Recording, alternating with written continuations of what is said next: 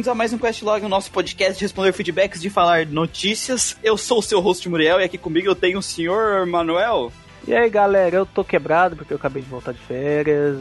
Parece que alguém tirou minha perna, colocou no lugar, colocou lá torta, tá ligado? Tô andando mancando, vocês é um cara gordo, careca, andando na rua, pode ser eu. Baixinho, pode cara, ser. favor.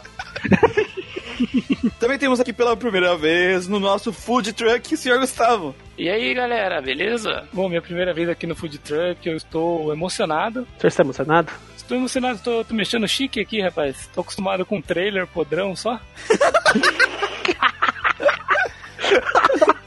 Você pega aquele X-Bacon 11 reais, tá ligado? Sim. Você foi de um trailer pra um caminhão, pra um food truck, olha pra Um food olha truck, só. olha só. Você esperava disso quando você era criança? Cara, não esperava. Achava que nunca ia chegar nessa, nessa situação e a vida, a vida é como ela é, né? Pois é. E nesse Questlog a gente tá aqui pra responder todos os seus feedbacks sobre o, pod, o Questlog número 3, sobre o Final Fantasy VII e sobre o podcast mais tretoso que a gente fez até agora, Action RPG. E sabe o que é interessante? Se você juntar os dois, dá o remake de Final Fantasy VII. Triste. E também, é claro, para falar de, das notícias dos mundos RPGs até o dia dessa gravação, que é dia 15 do 8 que a gente tá gravando. Então, até esse dia, a gente vai comentar algumas notícias mais importantes. A gente recebeu tanto feedback, a gente agradece muito vocês. A gente tá recebendo e-mail, tá recebendo feedback em todo lugar. E a, a gente já chegou num ponto que não tem como a gente responder todo mundo aqui no Questlog. Porque senão vai ser toda semana um podcast 5 horas respondendo e-mail e fica impossível pra mim editar. Não, galera, pode mandar sim, o mulher que se foda. É, pode mandar o mulher que se foda. É, não, é assim, gente, a gente vai a gente vai ter que dar uma revezada no pessoal aqui no Questlog, na, li, na leitura. Mas todos os feedbacks a gente responde lá, onde você estiver comentando. A gente sempre tá respondendo, sempre tá conversando com vocês por lá também. A gente nunca vai esquecer de conversar com vocês. É uma coisa que a gente tava comentando um tempo desse pra trás, que olha só, a gente fica duas, três, quatro, cinco horas num podcast cagando regra, falando groselha. Vocês que estão escutando a gente, vocês têm o direito de, de comentar a respeito. Isso. De puxar nossa orelha se a gente falou groselha. E vocês têm o direito também de serem respondidos. Com certeza. Seja aqui no, seja aqui no Food Truck ou seja no Alvanista, no Facebook, a gente comentando lá. A gente sempre vai tentar responder todo mundo, porque eu acho uma sacanagem, cara. A gente tem um tempo limitado de vida, momento poético agora do dia, por favor. Sim, vai é. tocar uma música poética aí.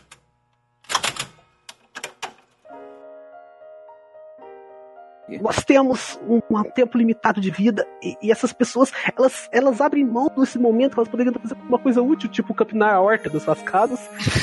e elas ficam escutando nosso podcast com a gente falando de coxa, é, a gente brigando de, de action RPG, a gente falando mal do Rei Leão, é, a gente tocando netinho de, falando de netinho de Paula. E as pessoas, elas têm o direito de, de serem respondidas pela gente, tá ligado? Eu acho que é o mínimo que, que a gente pode fazer por elas, já que a gente não pode pagar cada uma delas. Exatamente. Seja que ele tá falando a gente pras coisas que ele faz, né? É, exatamente, eu comentou isso. 90% do que ele falou é só ele também. Sério? Nem reparei. Mas assim, a gente, todo mundo vai ser respondido no, nos comentários, como sempre. E inclusive vários comentários a gente conversa, responde umas 3, 4 vezes, porque gera uma conversa, então a gente vai continuar fazendo isso. Só que para responder, ler todo mundo aqui no, no Questlog tá. É, é humanamente impossível pra gente. Então a gente vai revezar e não se preocupa que todo mundo vai ter a chance de ser lido e ser respondido aqui também. E pode continuar, gente, mandando, pode continuar mandando os valtextos, monografias, pode mandar. cartas, e-mails, sinais de fumaça, fazendo vários perfis fakes pra gente na, nas redes sociais por aí. Podem continuar mandando bala que a gente vai receber. a gente vai responder lá. E, e se dessa vez o seu não foi lido, pode escrever no próximo que ele vai. Que a gente vai revezar aí o pessoal, o máximo possível. Mas antes da gente entrar nos agradecimentos, um recadinho importante: a nossa enquete tá na última semana dela. Então, se você não respondeu nossa enquete sobre ah, os RPGs que você ama ou os RPGs que você quer conhecer, que tá no post dessa publicação, corre lá que é a última chance de você participar dessa votação e nos ajudar a montar nosso calendário. E a, e a gente tá recebendo tanto feedback que tem um feedback dentro da porcaria da enquete. Vocês acreditam nisso? Carai, nem sabia que isso era humanamente possível. Sim, porque tem uma área da, da enquete que é pra te responder livre. Hum, Porque são tá. todas as respostas livres. Aí o cara aproveitou e deixou um feedback. Legal, cara. Legal. Então, cara, nosso cara é um amigo do, do feedback que deu aí dentro, que não tem nome. É, é, ele tá preocupado, ele ficou preocupado com a gente. Quando ele viu a enquete, ele respondeu, mas ele ficou preocupado. Que ele acha que a gente não deve fazer. A gente deve esco a gente escolher os temas pelo que a gente quer falar e não pelo que o público quer apenas. Hum, É, e a gente vai fazer isso, né? né? É, então. É, que assim, deixa eu explicar pra vocês. Não, não querendo. É, deixa eu explicar pra vocês qual é a, a moral da enquete. A gente aqui, a gente se reuniu, toda a equipe ali, as 16 pessoas que participam do podcast, e a gente fez um listão de RPG de assunto, tá? Um listão, é gigante o negócio. Aí a gente se perguntou, tá, qual que a gente vai escolher? E aí começou uma guerra civil dentro da. sim, pessoas foram mortas nesse. É, exatamente. Agora, Agora a a gente só equipe tá só com tem cinco 10 pessoas pessoas. só. É. E então, que que pra que que é enquete? Por exemplo, tem muita gente querendo, querendo conhecer a série Shin Megami Tensei. Shin Megami Tensei. E a gente tem Shin Megami Tensei nessa lista. Então, nada mais justo, a gente quer falar de Shin Megami Tensei, vocês querem ouvir sobre Shin Megami Tensei, a gente juntar as duas coisas e fazer um podcast sobre Shin Megami Tensei. Nossa, a gente vai fazer sobre Shin Megami Tensei? Provavelmente. Provavelmente. Aí sim. Ou seja, com essa enquete, vocês estão ajudando a gente a acabar com essa treta, tá ligado? Porque não estamos conseguindo nem dormir, a gente não conversa mais nem com o outro, a gente tá fingindo que se dá bem aqui no podcast, mas na verdade a gente se odeia. A gente é profissional. Sim, exatamente. Isso. Exatamente. que tá mantendo o contrato só. Sim, eu acabei de tomar uma caixa de Rubotril ali pra ficar mais tranquilo. Uma caixa de Rivotril. Caralho. Mas então, vamos aos nossos agradecimentos, né? Quero agradecer a todo o pessoal lá que tem comentado, interagindo no nosso Facebook do Geek Quest. Em especial o Sérgio Sampaio, Fábio Rodrigues, Douglas Gabriel de Oliveira Silva, Douglas uh, Schuzeit. Desculpa, cara, eu não faço ideia de como é que se pronuncia o teu sobrenome alemão. Foi Isso é mal. alemão? Eu acho que é, cara. S-C-H-I-Z-A-T-E. Douglas, diga pra gente qual é o seu sobrenome. Se é, da Alemanha, se é de Taubaté, se é do Sudão. Diga pra gente, a gente quer saber. Escreve, escreve como pronuncia. Isso, ajuda a gente aí. Também ajuda também. o Bruno R. de Souza, Octávio Ferreira, Daniel Guedes, Eduardo Azael Iores e o Nicolas Henrique. Uma coisa desse Eduardo, ô Eduardo, se estiver escutando a gente, é, o seu sobrenome é o seu sobrenome de verdade ou, são, ou o último é de, é de um personagem de King of Fighters? Também a gente queria agradecer aqui as galera que está sempre comentando lá no Vanista, a nossa pequena rede social sobre jogos bugada azul. Eu acho que ela é azul porque eu sou daltônico. Se ela for roxa, ninguém me fala. né? Deixa eu Deixa eu, deixa eu confirmar aqui pra ti. É azul, mano, é azul. Oh, valeu. Mas enfim, agradecer as galera, a galera aqui do Vanista, que é o Slash Good Boy, é o Sans, o Enfigwind, ou Spherewind, o Docrow, que é um velho conhecido meu, é tipo um Yoda dos, dos jogos, tá ligado? Aí a gente tem também o, o Vinícius Santana, o Luke Nakama, o Wilford Fernandes, Roberto Monteiro, o J. Clove, quer dizer, JC Love, o Underline Gustavo, o Igor Park e o Volstag. É, e a gente gostaria de agradecer também o pessoal que está interagindo no Podbean, em especial o Z House, Bige, o NBR 1990 e o HM, HMSG 7Q. O que isso é uma senha? É, então, deixa eu explicar. O pessoal, é tem um pessoal que tá começando a acompanhar a gente pelo Podbean, tá ligado? E tá criando a conta do Podbean. Gente, cria um, um nick quando tu faz a conta do Podbean, porque o Podbean te dá um nome aleatório. E aí, quando vocês comentam, fica impossível da gente ler o nick de vocês aqui, porque é um negócio totalmente aleatório. Ainda A acho que o senha, a senha do cara é Lucas, tá ligado? E o nick dele é HMSG 7Q. E bom, temos mais agradecimentos especiais. Temos pelo Twitter o Beto, o grande Beto. Ô, Beto. E nos e-mails, Luiz Reis. Luiz Reis que me, que me emocionou muito, Luiz Reis. Usando nossos memes. O e-mail dele, assim, ó, foi de chorar, a gente chorou Foi aqui. de chorar. A gente ficou muito feliz. O cara usou nossos memes. Está felicíssimo acompanhando a gente. A gente ficou feliz também com o seu e-mail, Luiz. Então, com os agradecimentos feitos, muito obrigado a todo mundo que deu o seu feedback aí. Continue dando os feedbacks de vocês, que a gente vai estar sempre respondendo, não esqueçam disso. Então, vamos fazer a leitura de feedbacks.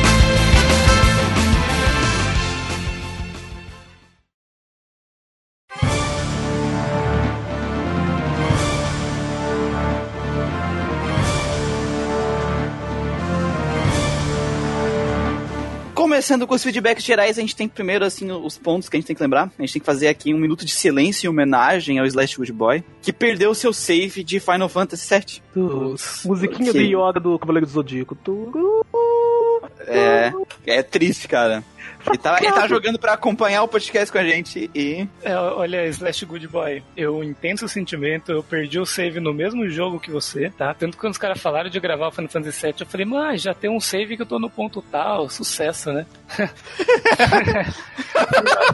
Fui lá ver, mano, o bagulho não tava lá porque meu HD queimou e eu perdi meu save. Aí, cara, eu tinha muita matéria no máximo. Eu tinha grindado pra caralho, velho. Eu falei, não, acredito, eu joguei no ódio essa última vez pra gravar. Eu joguei no ódio, speedrun, foda-se, não peguei nada. Falei, foda, vai tomar no cu. Não, não vou perder minha vida de novo com isso. Ai, ai. E também a gente tem que fazer um minuto de silêncio pelo gue- outro guerreiro, o Roberto Monteiro, que está jogando Legaia pra ouvir o podcast.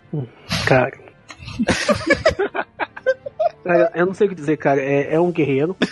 A gente, a gente admite a sua. A gente entende a sua força, tá ligado? A sua força de vontade. Esperamos que você sobreviva no final dessa jornada. Para que possamos estar brindar juntos em Valhalla. É, Eu acho legal que ele postou assim: Nossa, eu joguei aqui, não sei porque vocês estão achando tão ruim. A gente tá, eu tô gostando. Eu falei: Aham, a gente também pensava assim. Principalmente, principalmente há uns anos atrás. Não, pior que o começo do jogo é bonzinho, não é ruim o começo do jogo. A gente queria me matar no começo, mas depois eu já tinha me matado. Eu acho que eu tava jogando sem. Então também vamos pro nosso primeiro feedback do Douglas Schneitz. Schzeit, eu não sei. Schzeit. Desculpa. Manda, tua, pro- manda mais pronúncia aí pra gente, pra gente parar de ser Mobral e ler direito, por favor. Que a gente é muito Mobral pra leitura. Vamos ler no estilo EBR, Xat. Se, como é que é? Xat. Xat, beleza. Douglas Xat. Galera, por onde fica melhor de ouvir o podcast de vocês? Eu uso o Spotify. E também baixei o Podbean. Tem uma plataforma que seja melhor pra vocês? Então acho que isso pode ser uma dúvida de muitas pessoas, então eu peguei pra trazer aqui. Gente, vocês podem escutar o podcast por onde vocês acharem melhor. Por qualquer plataforma de podcast, ou pelo Podbean, ou pelo Spotify. O importante é que vocês estejam escutando. Vocês têm noção? Eu tenho um programa aqui que eu baixei no computador, que eu usava o Winamp pra escutar meus MP3. Aí ele tava dando pau no meu computador. Aí eu baixei o. Baixei um programa que chama Music Bee. Ele é gratuito. Aí eu fui procurar uma barra de podcast, de lá Guardian Cast, bingo! Todos os nossos podcasts estão lá. Então se você usa esse Music Bee, você pode escutar a gente no seu computador. E assim, a única coisa que eu peço pra vocês é que se vocês estiverem escutando num lugar é, onde não tem a barra de comentário ou coisa do tipo, vá nas nossas redes sociais e comente o que você achou do podcast. Ou pelo menos dá tipo assim, gostei, não gostei, xingar a gente, não gostei dessa merda, seus filhos da puta. Xingue, dê, xingue ou dê sua opinião, porque aí você mostra que você tá lá, tá ligado? Porque você- no- normalmente você é só um número na nossa estatística. A gente quer que você seja uma pessoa, não um Exatamente. A gente quer te conhecer. Cara ouvinte que está escutando pelo Spotify, principalmente, sabe que a maioria dos nossos ouvintes, 50% dos nossos ouvintes escutam pelo Spotify. Venha das nossa, as nossas redes sociais comentar o que você tá achando da experiência. Ou mande um e-mail também. A gente tem um e-mail se você preferir também. Você pode ir na plataforma que você mais gostar, inclusive. Por exemplo, o plano de celular do meu irmão, ele ganha o Deezer de graça. Isso. Um Deezer. E eu procurei lá e a gente tá no Deezer também. Eu espalhei isso pra todo lugar. Ah, é, tem todas as plataformas na real. Então, se você gosta do Podbean, é, não vai ter diferença de qualidade nenhuma com nenhum outro agregador, né? Então, se você tem uma conta no Deezer, no Spotify, qualquer um que você achar melhor, tá valendo. Alô? Christian apareceu do nada. E aí, Christian? Oi, cheguei! Comendo, Chegou atrasado. É. Eu Entra aí, Christian. Aqui é o Food Truck e não tem problema. Aqui o seu lanche só vai chegar mais tarde. Aqui é ao vivo e a cores, cara. Aqui é improviso puro. É que é o seguinte, ó, gente. Essa é a vida de um trabalhador brasileiro. né? Ah, mas eu também sou e cheguei no horário. Eu também, cheguei lá também. Ô, fecha a boca aí, por favor. O próximo e-mail é o do Luiz Reis. Olá, queridos RPGeiros de plantão. Me chamo Luiz Reis e estou escrevendo esse e-mail para elogiar esse divertidíssimo podcast que é o Grindcast. O primeiro episódio que escutei foi o 13, no dia 3 do 8. Que é o de Final Fantasy. Final Fantasy VII. Final Fantasy VII, né? Primeiro, o 13. Começou bem, começou bem. Comecei com o prólogo 1, 2, 3, 4, 5, 7 e parte do 10. Suas análises são muito divertidas e cast variado dá uma visão imparcial dos jogos analisados. Gostaria de sugerir que vocês dissessem por onde, jogar, por onde jogaram, já que aparentemente vocês estão rejogando os jogos que vocês analisam. Abraços e boa pescaria em silêncio nas suas jogatinas. Ah, eu Não, lembrei. melhor, é, cara. Esse Melhor. feedback que eu, que eu chorei quando o Muriel postou no, no grupo No do, grupo, do pessoal.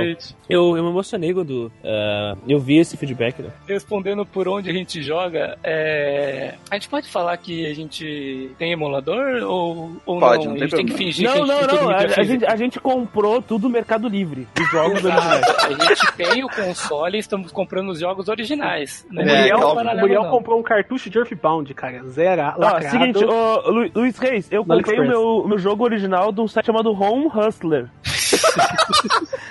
Ai, cara, eu acho que a maioria, a maioria do pessoal joga por emulação. Eu jogo, eu jogo no PlayStation 1 e no PlayStation 2 O os que jogos é do PlayStation 1 e ó. 2. A gente tá dizendo aqui que emulação, assim, não é legal. Não, é que é o seguinte, existem jogos de, de consoles muito antigos que a gente não tem acesso. Exatamente. Tá? É, bom, é, bom, é bom que fique claro. Exato, tipo jogos de Playstation 1, 2. É, normalmente, por Ah, exemplo, assim, o, o Final Fantasy VII, eu e o Gustavo jogamos uma versão da Steam, Isso. que a gente comprou, mas eu acho que ele, ele quer que quando a gente for jogar, ó, falar dos jogos, a gente fale Ah. por onde a gente jogou. Hum, Acho que, Não, eu acho que te- te- te- tem alguma coisa assim nos podcasts. A gente pergunta, jogaram por onde? É, só que a gente é, tão, a gente é meio mobral, a gente às vezes esquece de fazer. Esquece, né? Não, mas tem- é que tem tantas possibilidades, né? No, no- Então acho que tá certo o Luiz Reis perguntar, porque, por exemplo, tem o Virtual Console nos, nos consoles da Nintendo, tem a Steam pra alguns jogos, tem, tem coleções, por exemplo, no, no PlayStation 3 que tu joga, ou no PlayStation 4. A gente tem dois podcasts já tá gravado, que é o, o Legal e o Grande. Nesses não tem como a gente fazer isso, mas nos próximos a gente promete que vai lembrar de falar por onde a gente tá jogando. E, aí, tá- e a gente fica muito feliz do seu feedback, porque você usou todos os nossos memes, e isso faz a gente chorar de emoção. Usem nossos Fiquei memes! emocionado quando ele citou o silêncio, porque o silêncio tem que ser apreciado, né, Silêncio cara? é Assim, assim, assim Sim. como as transições de zonas do castelo do Com Drácula. isso a gente termina nossos feedbacks gerais e vamos para os feedbacks do Quest Log número 3. Os feedbacks dos feedbacks.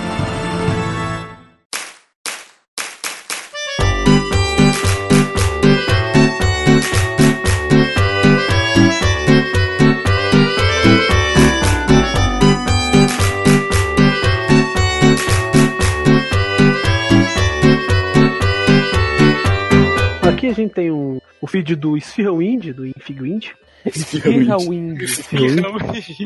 toda semana, toda semana a mesma coisa. É, é, nesse podcast já falam que parece fã de anime recomendando One Piece. Feels Bad Man. Bom, eu já Feels gostei bad, man. O cara ficou triste, cara. Foi o Lucas, aí- ele, foi o Lucas. Como ele não tá aqui pra se defender, a gente diz que a gente não, não concorda com É verdade.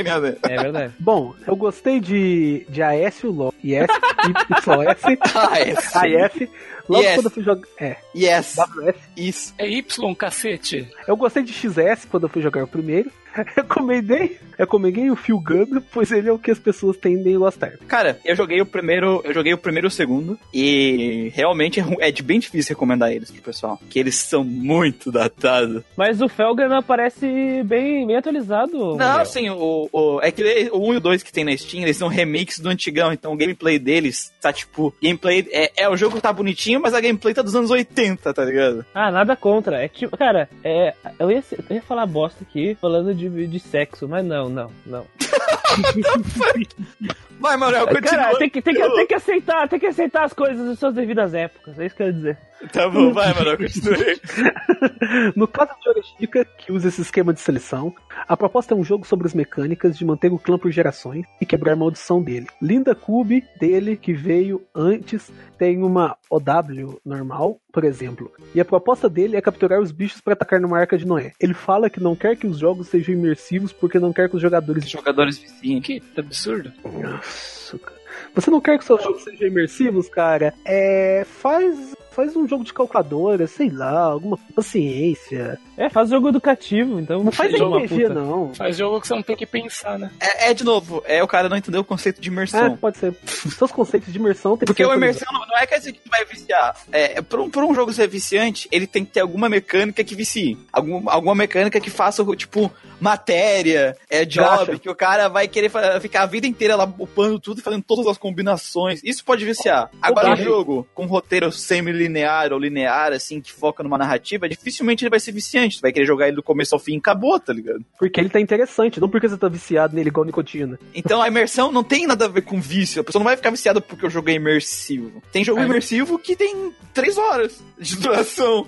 Cara não vai ficar viciado. A imersão, ela tá principalmente no ato de você entrar de cabeça no negócio e conseguir ficar assim, por exemplo, duas horas dentro daquele universo, Não vê o tempo passar, né? não ver o tempo passar e você, tipo assim, depois, beleza, salva, desliga e, e, e- e dorme. Você conseguiu se desligar do mundo por duas horas jogando um bagulho de tão im- imerso que você estava. É, o o imerso é tu tá dentro daquilo. Tu, tu sai da realidade e tá imerso dentro daquele universo do jogo, né? E alguns jogos que normalmente tem imersão, eles acabam sendo viciantes porque eles têm mecânicas viciantes. Né? Normalmente MMORPG, ele é viciante porque ele não tem um objetivo final. E ele é aquela coisa de você tem que usar todo o seu tempo pra ficar mais forte. Isso.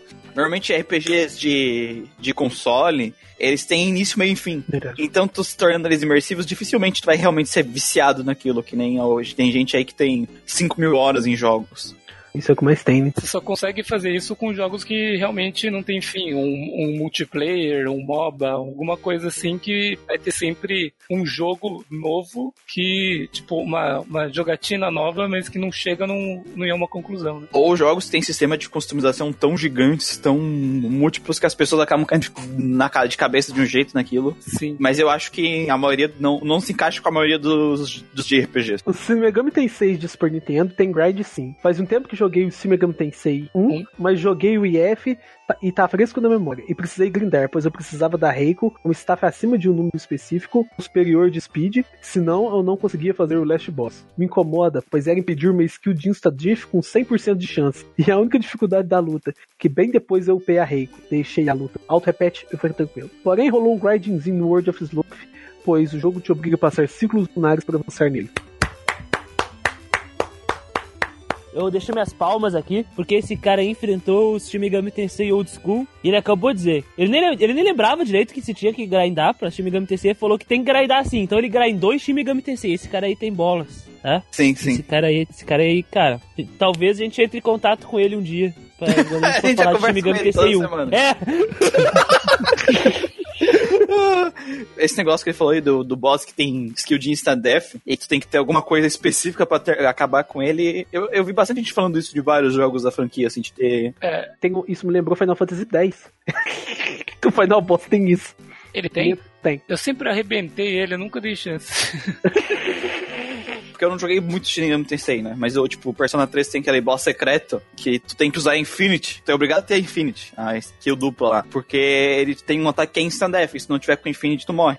É, eu já, eu já vi que uma das coisas que mais assombra a série são as bagulhos de Insta-Death do, É, exatamente. Porque Mas assim, você, basicamente consegue, você consegue ter demônios que têm resistência a Death, a Expel, essas Sim. coisas, mas o seu personagem não tem, né? Não, então, então não, não, na verdade tem. No, no Nocturne tu consegue botar. Mas o, o que eu quero. Na verdade, essa instant death do, do, da- do boss do Persona 3 não é skill de luz ou trevas. É É, um hit que bate 999. Ah, tá. Isso me lembrou. Entendeu? Então não tem como tu fazer porque a tua vida máxima é 999. Então tu tem que usar uma skill que ela dá nu, nu, nulifica qualquer golpe que tu vai levar naquele turno. Hum, Entendeu? Então se tu não tiver esses dois esses dois personas, esses dois demônios na tua party, que tu tem que esses dois específicos, porque só eles juntos conseguem fazer essa skill. Tu não consegue passar dela. Mas é boss secreto, né? Não, não, não é obrigatório. eu me caguei porque eu não tava aguentando mais Persona 3. Foram 120 horas. Não, mas o meu problema com, com esses boss do, do Shin Megami Tensei não é que eles são difíceis, porque tem uns boss que são difíceis mesmo. Mas esse negócio que pra te vencer eles, tu é obrigado a ter uma skill única e específica, sabe? Se tu tivesse múltiplas estratégias pra poder resolver o mesmo problema, independente se seja difícil ou não, é melhor do que tu ser obrigado a fazer uma coisa, se não fazer aquela coisa específica, tu não tem como passar. Assim, com certeza. E, os, a maioria dos boss, eles te dão. É, do, do Shin Megami Tensei mesmo, eles te dão várias opções. Sim. Porque você tem vários demônios pra usar. Então você tem várias opções de passar do negócio. É, é que no caso esse aqui que ele tá citando é, Esse tipo, o daí prime- é é- o primeirão, tá ligado? Então, É, esse eu não cheguei a jogar. Conception 2 Me incomodava demais por eu ter que grindar todos os itens consumidos para usar as classes secretas em vários personagens. Nas duas últimas dungeons do jogo, eu já tava de saco cheio. O jogo usava uma skill de mostrar mapa e de não ser notado por inimigos, pois não aguentava mais. Não recomendo o jogo a ninguém. Olha, Esfião Indie, antes de eu ler o seu comentário, depois do nosso, do nosso último food truck, a gente falou bem do jogo. Eu falei, não, realmente é uma ideia interessante. Eu comprei essa porra. É, eu joguei ele por 5 minutos, ele me deu ataque epilético, tipo o episódio do Polygon de Pokémon, e eu devolvi o jogo e o dinheiro tá no Steam até agora. Comprei o Zagueia por 8 reais.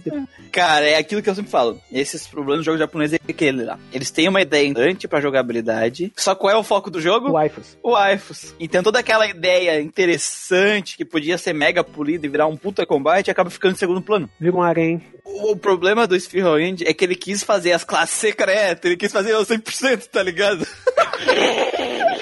Eu não fiz nenhuma classe secreta, cara. O jogo não exige nem um pouco. Mas eu entendo por que tu ficou desse jeito. Porque pra fazer essas coisas secretas do jogo mesmo, nossa, é um inferno. Inferno mesmo. Mas não precisa. Mas se for fazer, é um inferno. Tá fudido. O mais importante, ô Spearwind, é qual menininha que tu ficou?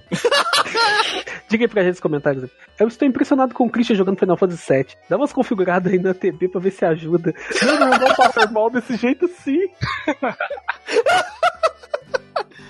Ai, ai. ai tadinho do Christian. Ia ser o Nada a comentar, nada a comentar. Nossa, poxa, queria uns podcasts de uns RPGzão ruins. Legal, esse é o único ruim do podcast me entristece. Já tava na esperança de algum dia o podcast de Mindy, Mindy Zero. Olha, ô Spherowind, é, provavelmente muitos podcasts que a gente vai fazer daqui então, eu vou achar uma merda igual Legaia, tá ligado? Então, tamo junto.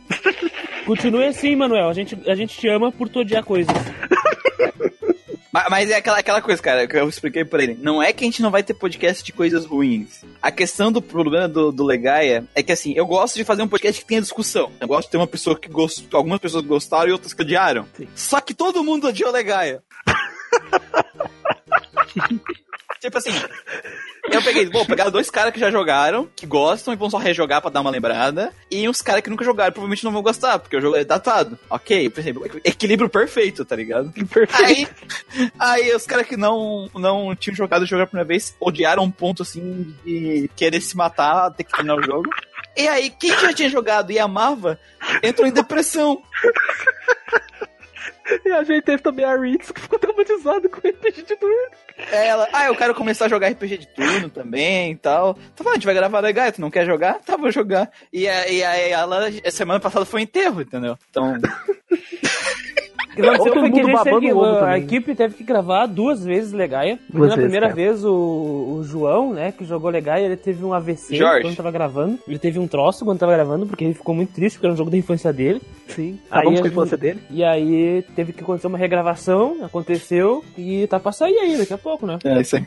Vai ter um episódio de a gente falando de RPG ruim, e vai ter episódios onde a gente vai achar RPG, algumas pessoas vão achar excelente e outras horrível. Então, não te preocupa que vai ter jogo que é teoricamente ruim sim, no podcast. Só não vai ter mais jogo onde vai ter todo mundo chutando cachorro morto. É isso que eu quis dizer. Próximo feedback então aí. Leia aí, Cris. Bom, beleza. Esse aqui veio direto do JC Love. Ouvindo a parte B, ouvi a A de feedback da- dias atrás e não lembro mais de tudo e queria comentar. Aí ele fala, do que ele lembra, dois pontos. O meu artigo não era sobre, abre aspas, como odeio JRPGs, fecha aspas. E sim de clichês que eu odeio em JRPG. O texto não generalizava, era bem específico até nas formas de clichê que não curto, mas a galera leu e entendeu o que quis. Me senti um influenciador sendo rebatido e acusado de difamar o gênero e ser poser barra viver em contradição, já que vivo jogando coisas que não gosto. Sim, foi o que a gente falou com ele.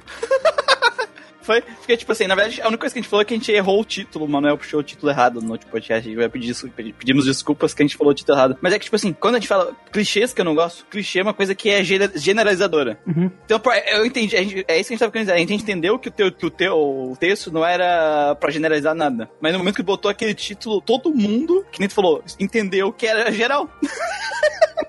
e que aquilo que tu tava falando não era uma coisa específica, e sim um exemplo. Sim, até eu, quando eu li, eu falei. A primeira coisa que eu perguntei pra ele foi: Cara, é... me responde uma coisa, sério, por que, que você ainda joga de RPG? É, é porque realmente passou essa impressão. Por isso que a gente, a gente até conversou com ele. Mas sim, a gente entendeu que não era. Até eu falei no podcast que ele generalizou sem querer generalizar. O de RPG, cara, ele leva porrada de tudo quanto é lado. Sim. Então, quando a gente vê um push desses, cara, por mais que não seja intenção, acaba tendo meio que um, um aspecto negativo para algumas pessoas. Tanto que o, o artigo dele ficou como em alta no Vanista por tocha tem alta até hoje, cara. Querendo ou não, não é nem a, a impressão dele, sim, que as pessoas entendiam. Sim. E eu que sou uma pessoa que gosto de RPG, eu, eu, eu percebi isso da primeira vez que eu olhei o post dele, e uma pessoa que não gosta. Ele vai dizer, ah, é por isso mesmo que eu não jogo. Pior que teve gente que comentou assim. Ó, eu, eu- eu vou ser sincero porque, aqui, ó, é o seguinte, ó. Ô JC Love, não fode o negócio, tá entendendo? Não fode o esquema.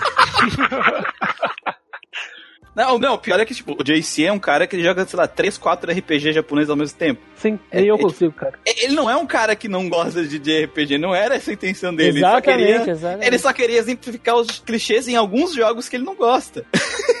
só que o tiro acabou saindo pela culatra.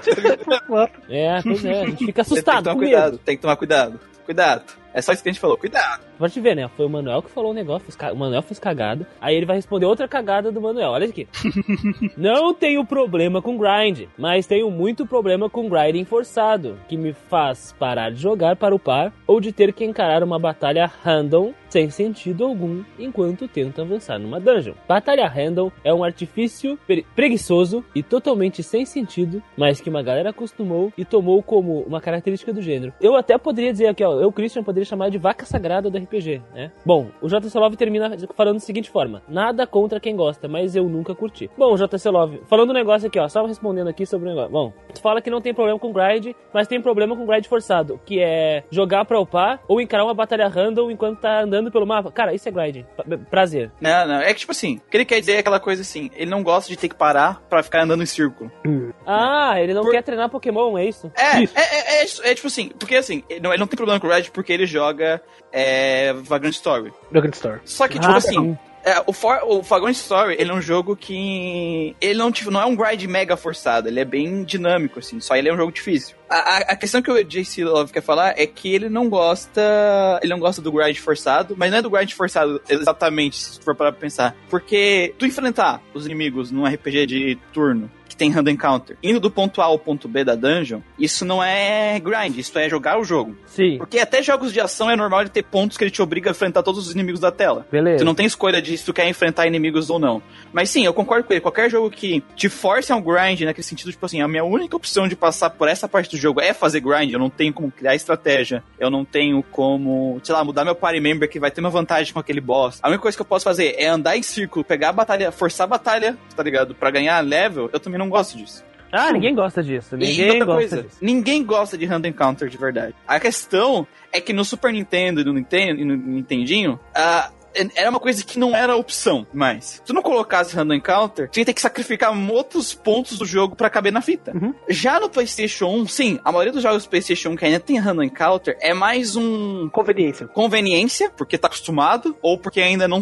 não, não. O PlayStation também não cabia essa quantidade gigantesca de polígono na tela. Então o PlayStation 1 ainda tinha essa virada. Então até o PlayStation 1 eu aceito. Agora, aceitável. pra mim, jogo de PlayStation 2 com Random Encounter, pra mim já é falta de vergonha na cara. Então, tem alguns jogos de PlayStation 2 que eles têm é, alternativas criativas pro Random Encounter. Por exemplo, recentemente joguei o Ateliers 2. Quando você chega numa área com Random Encounter, tem uma espécie de um, de um medidorzinho no canto da tela. Sim. A cada batalha que você enfrenta, aquele medidor vai diminuindo. Quando ele diminui no máximo, você não tem mais batalha naquela área. Você pode andar à vontade. É, eu também. Eu, eu tenho um.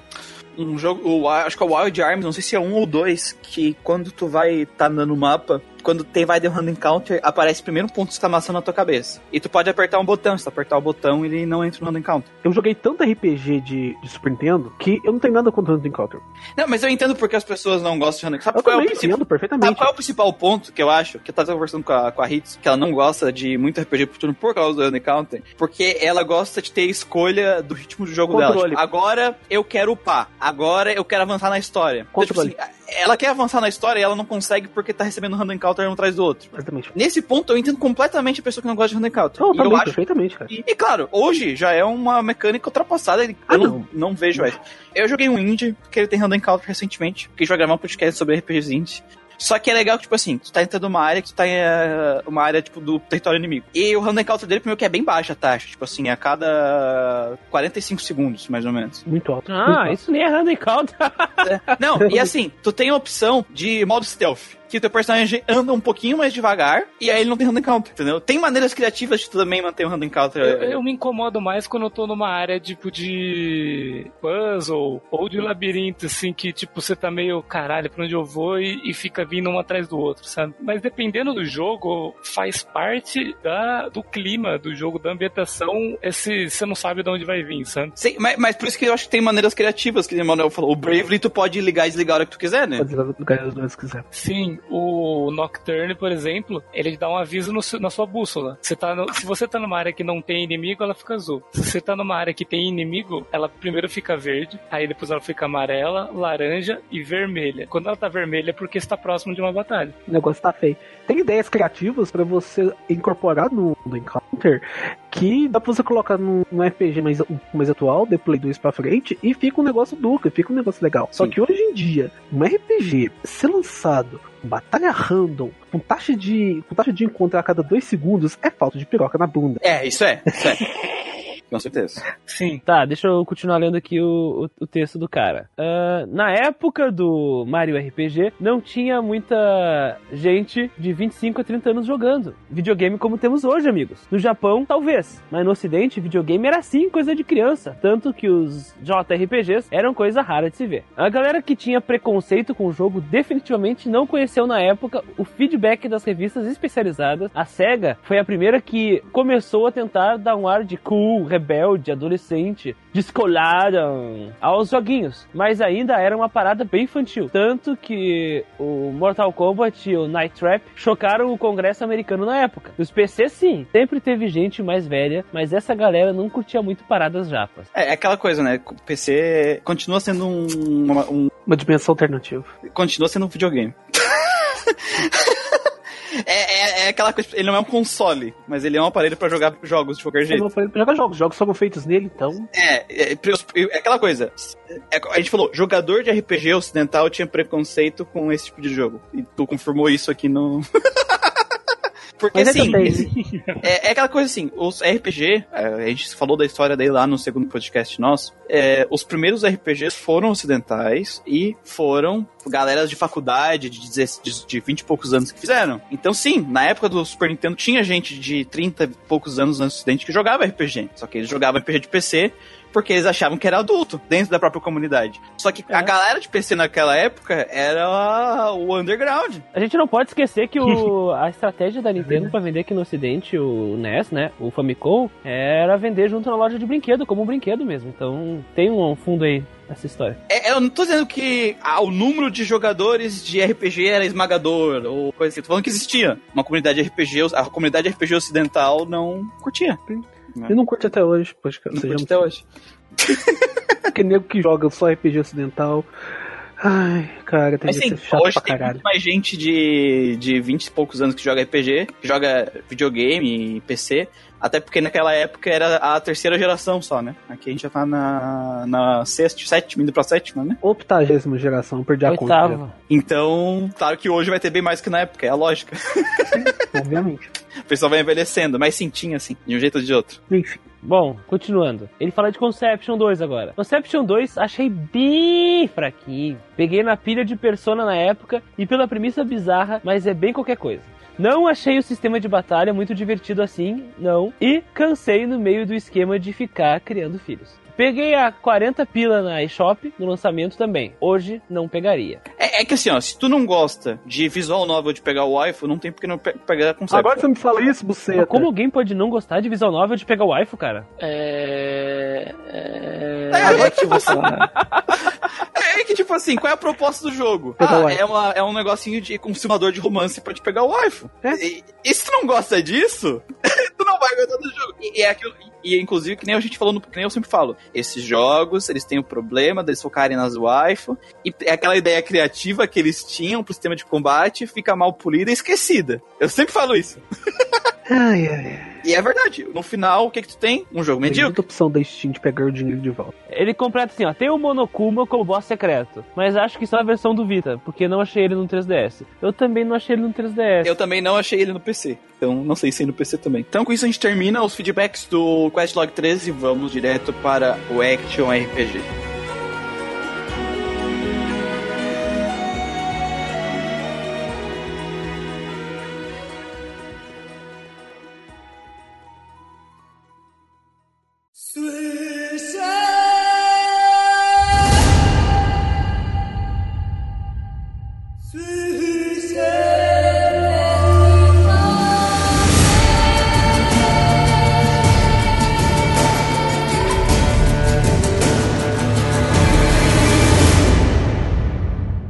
Então, gente, assim, ó, esse Detective RPG a gente vai fazer um pouco diferente, porque o que aconteceu? Tivemos um problema de comunicação entre a gente aqui, entre vocês e a gente. Aquela coisa que a gente falou do podcast, de trancar os elementos de progressão, não era uma definição do que era um action RPG. Isso a gente falou duas vezes durante a discussão.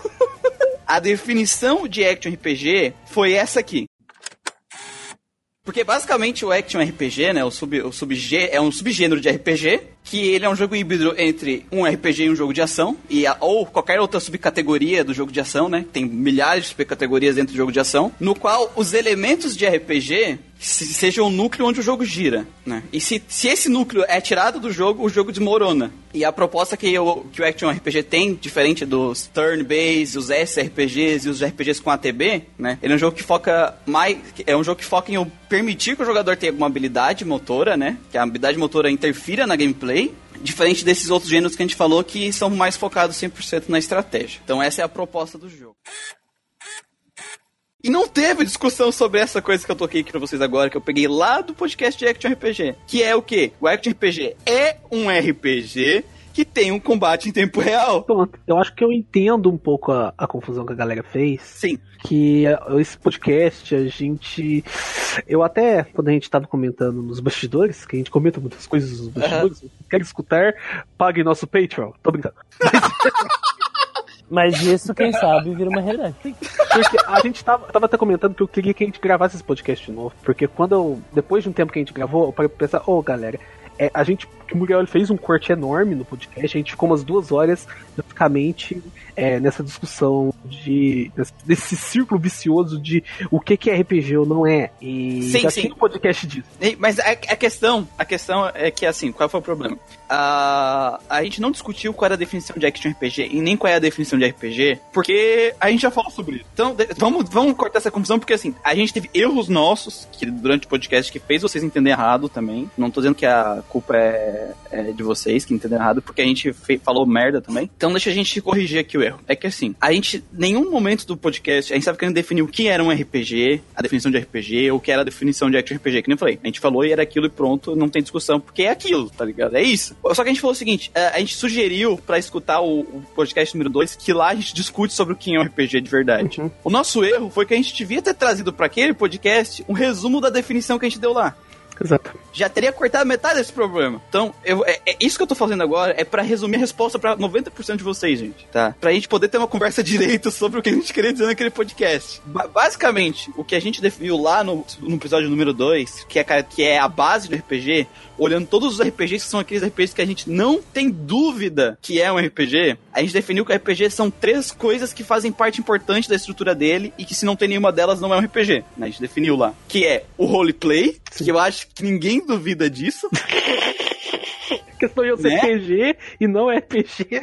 É, caralho. A narrativa, porque todo RPG tem narrativa, seja ela simples, seja uma narrativa é, direta, né, tipo, contada, ou uma narrativa é, não é superficial a palavra é, conceitual, que nem a Dark Souls, que nem a Skyrim, que a narrativa é tu que constrói, uhum. né? E o terceiro elemento que tá junto com esses dois é a progressão de personagem. personagem. Essas três coisas fazem são extremamente importantes para a estrutura de um RPG. As três precisam estar tá lá. Nenhuma delas é exclusiva do RPG. Tu tem o gênero Adventure japonês, ele é baseado em narrativa e roleplay, mas ele não tem a progressão de personagem. Exatamente, é. Esses três fazem parte da, da estrutura. E elemento de progressão não é uma coisa exclusiva do RPG. Por isso que eu usei o Dave Devil May Cry de exemplo, que ele não é um RPG, é um jogo de ação, só que ele tem progressão de personagem. Só que lá no Devil May Cry, a progressão de personagem é uma coisa mais visual, opcional e uma maquiagem, enquanto no RPG é uma coisa que é extremamente importante na estrutura do jogo. Aquela discussão toda foi o seguinte: hoje, principalmente hoje em dia, a gente tem uma coisa: a gente tem muito jogo de ação, que é jogo de ação no RPG,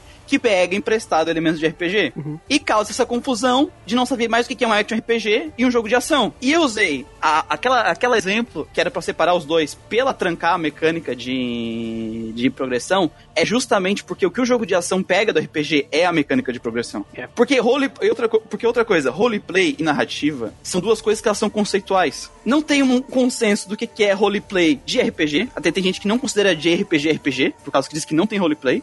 ah, não. Ah, não. Ah, é, não. não, não, eu não vou entrar na discussão se isso é verdade ou não, tá? Eu só tô dizendo que, tipo assim, não tem como a gente afirmar o que é uma, um roleplay de RPG, porque não existe, porque é uma coisa conceitual. Narrativa também não tem uma definição do que é uma narrativa de RPG. Agora, o, o elemento de progressão é matemática, é dados, tá escrito no, no jogo, tá escrito na estrutura do jogo, eu posso alterar aquilo. Então, o outro erro conceitual que eu falei foi, eu falei que o, o jogo fica inzerável. Lembra que eu falei isso? Eu não devia ter falado Sim. isso, porque isso abriu é, muito, muitas portas pra Eu argumentos falei. a, a questão é que é o seguinte: se tu trancar os elementos de progressão num RPG de ação, tu vai ver que isso vai afetar a estrutura do jogo. Que ou tu vai ter que aproveitar de bug, ou tu vai ter que aproveitar de glitch pra terminar ele, ou tu vai ter que passar por um treinamento espartano só pra te jogar o jogo. Enquanto num jogo de ação que só pegou emprestado elemento de RPG, tu vai conseguir jogar o jogo de boa. Então o que que isso mostra? Que num RPG de ação, a progressão de personagem tem um papel extremamente importante do jogo, tanto que quando eu tranquei ela, tu sente uma mudança muito drástica no gameplay. Já no jogo de ação que pegou emprestado, o, ele- o elemento de progressão,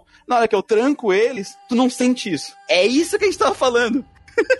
Eu acho que a palavra, a palavra mais fácil para os nossos ouvintes é que não é, não é trancar, acho que remover, né? Não, sabe por que não?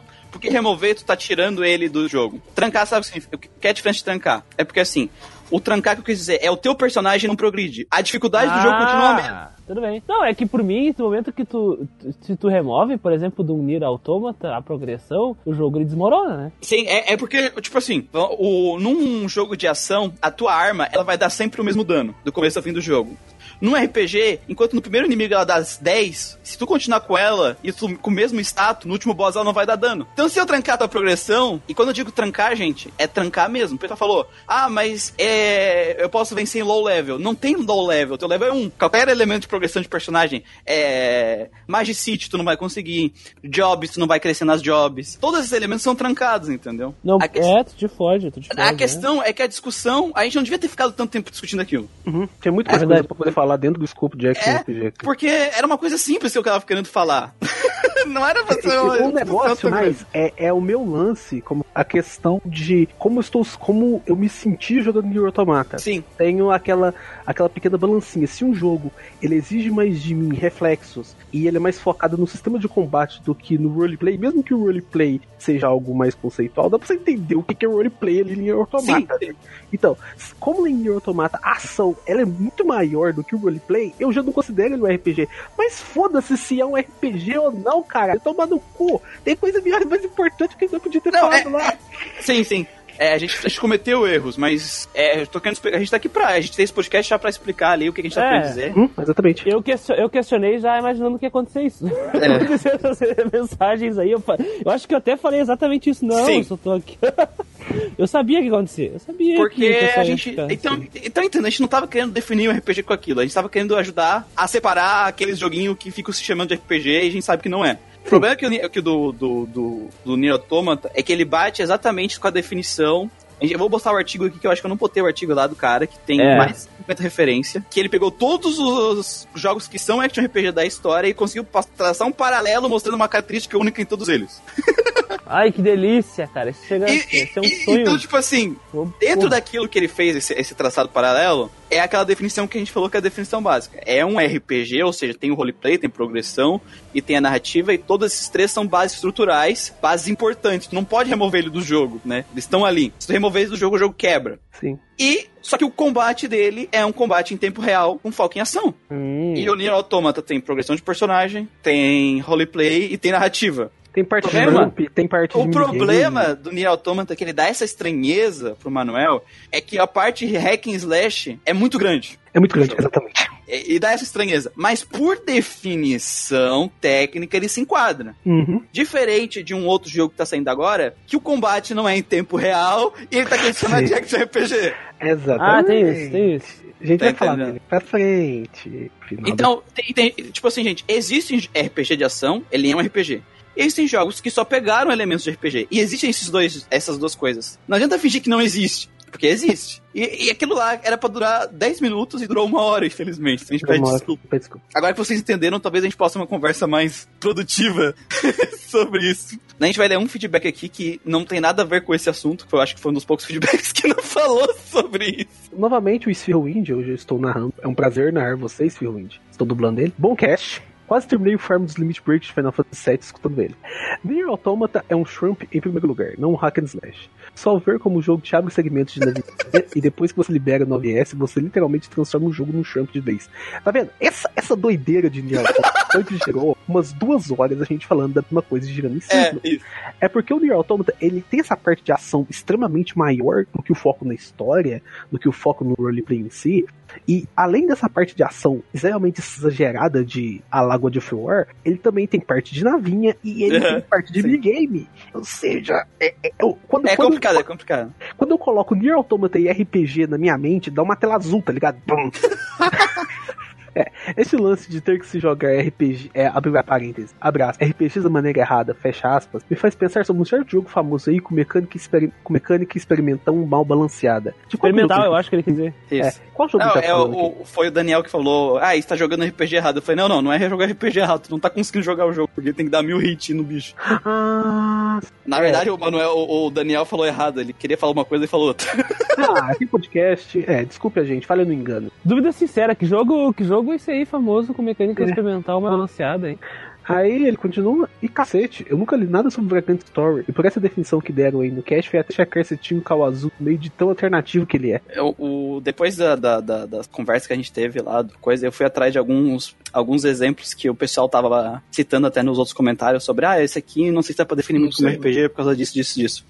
Aí eu fui atrás da, do processo de criação do Vagrant Story, né? Como que ele foi pensado. E os, o cara, quando ele fez o jogo, perguntaram pra ele, ah, qual gênero que vai ser o jogo? Cara, a gente não tá pensando em gênero, a gente tá fazendo o que a gente quer. Hum, E- então a gente chama o Vagrant Story de RPG, a indústria de RPG por conveniência mesmo. Porque só um jogo que ganha, que cresce muito, que faz clones, que vai ganhar gênero próprio. Basicamente pegaram o Vagrant Story e escolheram assim, qual é o jogo que tem mais, que, qual é o gênero que ele mais parece? RPG? É RPG que tá fazendo sucesso? Jogaram ele lá na RPG, tá ligado? basicamente. Basicamente. Aí aqui ele continua com o nosso querido WXS. Caralho, velho. E é isso, chama isso que o pessoal já tá ficando irritado com Y. isso. Isso, basicamente, o IS 1 e 2 e 4 usam Bump System, que é um dos esbarrão amigos.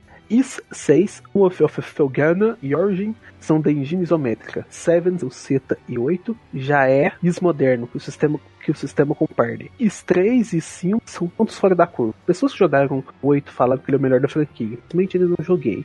Só irei jogar depois de Toco Xanadu. Abre parênteses que é ruim. Fecha parênteses e tamo aí. O Is, cara, é. Eu não entendo porra nenhuma da série. Ele dá uma das franquias que eu, eu gosto de jogar desde o começo. Eu gosto de ver a progressão da franquia, tá ligado? E eu pretendo jogar todos os jogos. O problema é que o primeiro jogo, ele. Eu tentei jogar ele uma vez e eu dropei porque eu achei ele tão genérico. Mas eu prometo que eu vou fazer um esforcinho. porque É que ele é genérico uma porque não existia outros na época que ele saiu, tá ligado? Então. Realmente.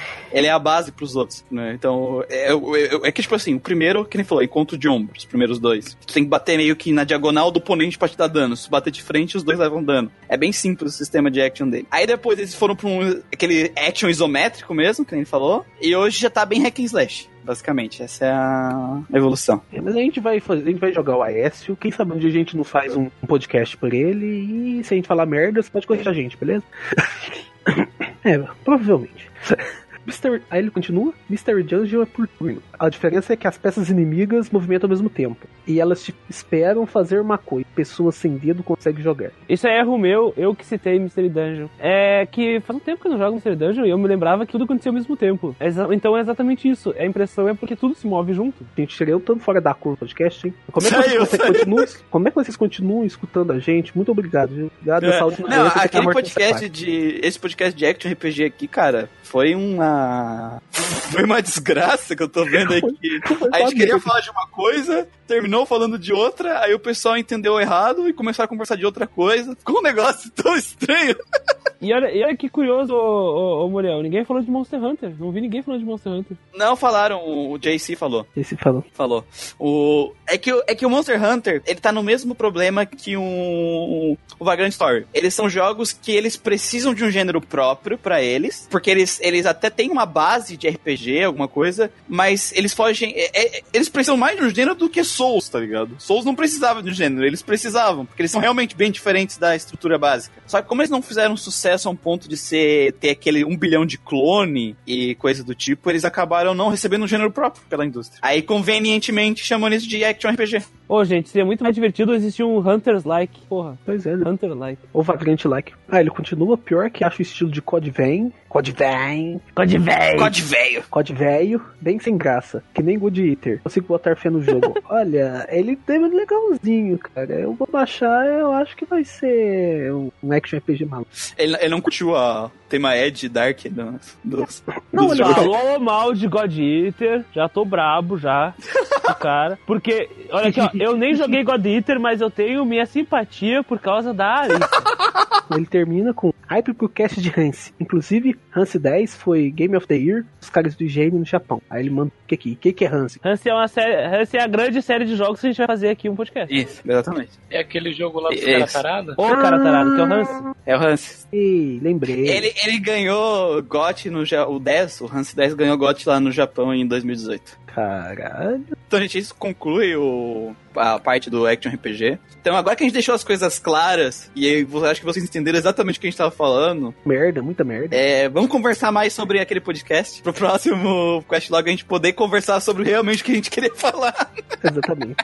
E peçam E eu- mais eu- sobre Hansi. E pedir desculpa aí pelo, pelo, pelo vacilo. Vacilo. Vacilo.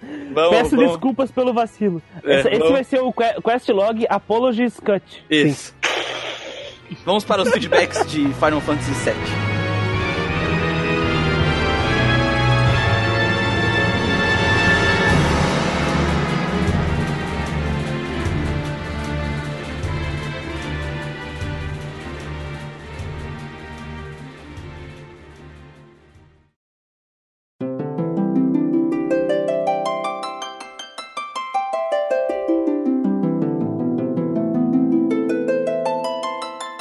Fantasy VII, então, aqui temos o, o feedback do Santos. Sente, né? Santos Isso. mandou, bora comentar esse podcast antológico. Louco. edição? Eu nem significa, eu não sei o que significa também. Eu sei, mas eu não sei explicar, tá ligado? Eu já, eu já li uma vez, mas esqueci. Mas é Sabe o que é aquelas coisas que eu sei, mas eu não sei explicar? Então, mais ou menos assim. É. Ah, ótimo. É relativo à antologia, que merece figurar em antologia. Ah, ótimo. Então é isso aí. Ou seja, ou seja, o nosso podcast tem que ficar pra posteridade, sacou? É isso que o Sete Ah, está dizendo. Entendi. Obrigado, Chris. Resumindo. Ele falou que é foda pra caralho, continua. Continuando. Uma das melhores coisas desse podcast de RPG é ficar ouvindo a trilha sonora espetacular de transição.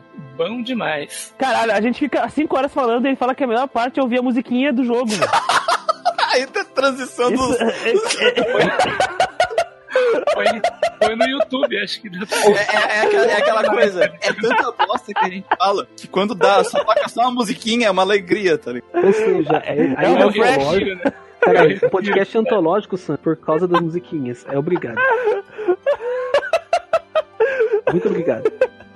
Créditos do Nobu Ematsu, viu? Ah, é. Continue, continue.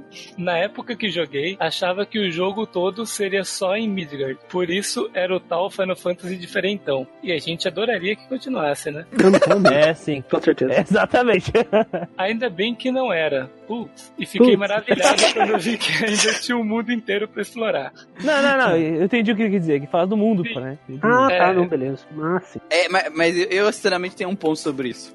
As pessoas, as pessoas. Calma, calma. Não, não, não. Eu entendo o que ele quer dizer, mas eu acho que as pessoas aí subestimam o tamanho, a escala real da coisa. Porque Midgar podia ser do tamanho do mundo de Final Fantasy VII, se vocês quisessem. Podia, Assim exatamente. como os universos cyberpunk, a cidade é assim, mas tudo é assim. Sim. Exatamente. É que, tipo Não, assim, pega o jogo de mundo aberto hoje, às vezes o mundo de jogo de mundo aberto é uma cidade. Sim. E elas são gigantes. Então, tipo assim, dava pra ter um jogo de escala gigante só em Midgar. Pra te explorar um, um lugar, gi- uma coisa gigantesca pra explorar também em Midgar. Eu acho que é- E, e ambientes variados também davam pra ser. E quando a gente tá falando de Midgard gigante, a gente tá falando do jogo principal. E a gente não tá falando do re- de um remake que vai sair só em Midgard. Ah, de acordo com o Lucas, vai ser só minigame esse, esse Sim, remake. aí do pescaria. Midgard, pescaria cyberpunk, tá ligado? A, Depois a pescaria, a pescaria no live stream de, de. Isso. É tipo assim, os, os desenvolvedores estavam vendo, né, eles viram um, um feedback, tipo, porra, eu queria que Final Fantasy VII fosse inteiro em Midgard. As caras, nossa, pera aí então, captei. captei o que vocês estão querendo, É. galera. Mas eu, eu, eu gosto do mundo que, que dá pra explorar em Final Fantasy VII. Eu gosto. Ah, não, também. Eu também gosto do mundo. Eu só não gosto do rumo que a história toma depois de mim. Isso, isso. É, esse é o nosso problema, na verdade. Mas E continue. parei pra pensar uma coisa sobre Midgar, só antes de continuar assim. Tem ainda o andar de cima. Dava pra ver um mundo diferente de Midgar. É, sim. A gente não conhece. Isso me lembrou um pouco bem teu Indialita, cara. O andar de cima. Aham. continue. O engraçado foi acompanhar o medo do Temuriel de Quem que é criticar a Conheço. narrativa, de criticar a narrativa no decorrer do podcast. Medo das pedradas dos fãs. Não, na verdade é porque eu gostei da, da, da história. E eu não queria que as pessoas entendessem errado. Eu gostei da história, só que eu acho a montagem dela uma bosta. Pô, É verdade. Legal ver que a galera tem pronúncias bem diferentes de algumas coisas. Por exemplo, Red 13, bizarrão, é Red 13. É, é isso aí. Renan Mac, porra. Pior foi o Samus. Virou cast de Metroid, caralho. É Summons. Cara, Samus. quando. Isso, é- isso é culpa do Manuel que fala Samus. Quando o Manuel falava Samus. Samus, eu pensava na Samus do Metroid. Eu ficava quieto aqui, ó, eu mutava meu microfone e ficava rindo aqui pensando. Caralho! Cara, Sabe, cara, sabe, nós é brasileiro, velho. Samus é foda, cara.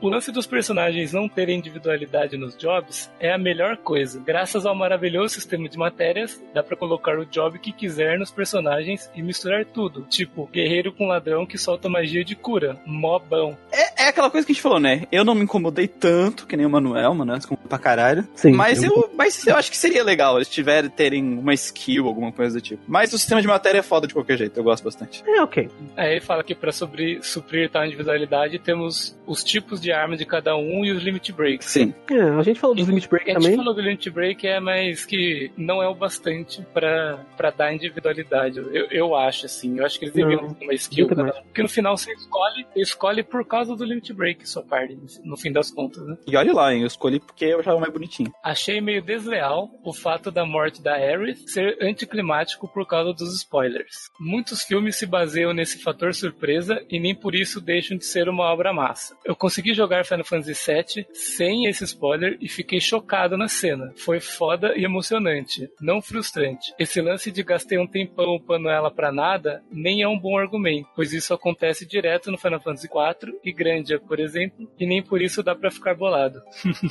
É só o rumo da história e o jogador tendo que se adaptar à mudança. Eu respondi pro essa pro, pro Sans Nova nisso. Agora eu vou falar pra galera aqui. É sim, isso acontece em Final Fantasy IV e grande, e é uma bosta neles também. É, tô Mas, Mas assim, deixa eu deixar, deixar claro aqui uma coisa. É, é, tá bem contraditório tudo isso, porque a gente falou que ela fica anticlimática se a pessoa tiver o Você spoiler. sabe antes, exato. Spoiler. É, tipo, você que conseguiu passar sem o spoiler, teve a surpresa, foi foda e emocionante, mas pra quem já sabia, perde totalmente esse sentimento que você teve. cara. E um dos motivos que tu perde o sentimento é porque tu vai ignorar a Ares durante o jogo. Exato, você não vai usar ela. tu não vai se ligar a ela, então a morte dela acaba passando, sendo muito mais ineficiente, nesse caso, do que se tu não soubesse. É isso que a gente quer dizer. Se tu souber, isso é ineficiente. Muito mais ineficiente do que tu não souber. E o problema é que o jogo conta muito com isso pra te ligar ao Sephiroth. Exato. Esse e, é o na verdade, ele, ele apostou muito em um choque fator. Ele apostou muito em uma ficha só que assim, beleza. É, foi uma boa, tipo assim, no começo. O começo foi genial. E tá Só bem que- construindo. E tá bem construído, só que assim, a partir do momento que esse choque vira um meme, que virou um spoiler, tipo assim, mais descarado do- da história da dos RPGs. Tá ligado? Eles perdem muito no choque fator, porque eles não esperavam que, tipo, o bagulho fosse virar um spoiler degeneralizado. Sa- Sabe o que, que eles deveriam ter feito pra contornar isso? É deixar a Ares ela mais importante na história e obrigatória na party. Todo esse tempo, todo o tempo. Você ia ter que usar ela, ia ter cenas com ela. Aquela cena do encontro devia ser só com ela e não ser facultativo com a Tifa. Podiam deixar uma cena com a Tifa depois. Porque aí você ia ter essa ligação com a Ares. E mesmo que você soubesse da morte dela, o choque fator não ia ser o único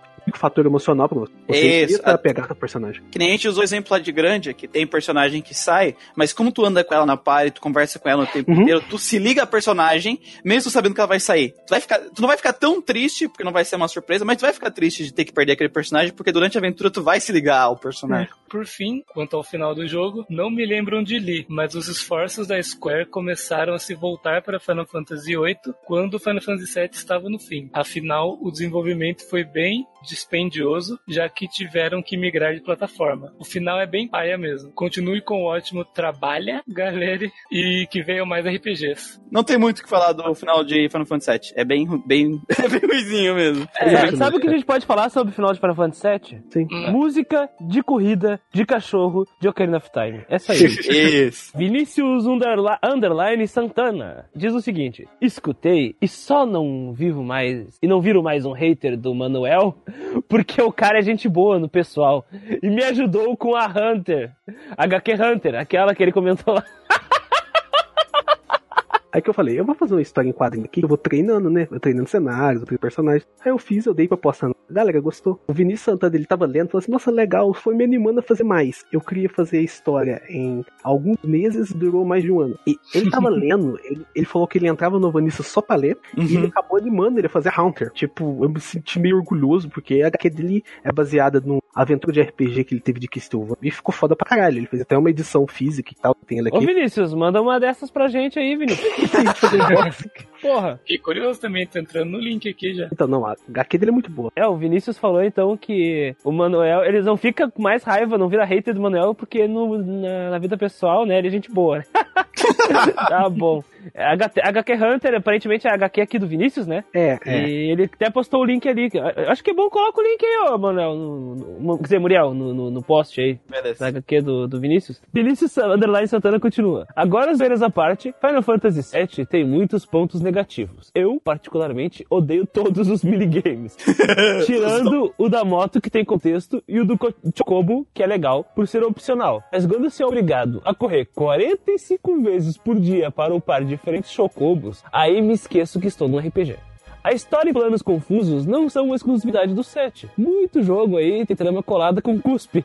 Ao menos as relações entre os personagens é uma das melhores que vi. E você se preocupa e quer ajudar os membros da party a solucionar seus traumas. Enfim, cada dia gostando mais do cast. Quero ouvir logo um sobre táticas RPGs. Meu gênero favorito. Abraços! A gente tá Abraço aí, planejando de, de tática RPG. Sim, vai ter que ser uma coisa própria. né? E a Sim. gente, vai, a gente não vai não vai ter esse período de, de falar groselha, tá ligado? Porque Não, eu vou não. tentar A não participar dele.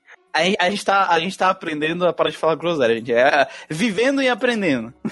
Exatamente. Não, é, Tem sempre essas vantagens. Enfim, Vinícius, obrigado pelo carinho, tá? É muito. Nos, agra- nos agrada muito, faz, faz um bem danado a gente chegar aqui e ver que, pô, vocês estão gostando do que a gente tá fazendo, sabe? Eu chego do, cansado do serviço, sim, e olho os feedbacks, sim, e fico, puta que pariu, estou fazendo uma coisa legal, estou fazendo com as pessoas que nos escutam. Então é muito Então legal. agora a mesmo. gente é feedback de uma pessoa que não gosta do que a gente tá fazendo.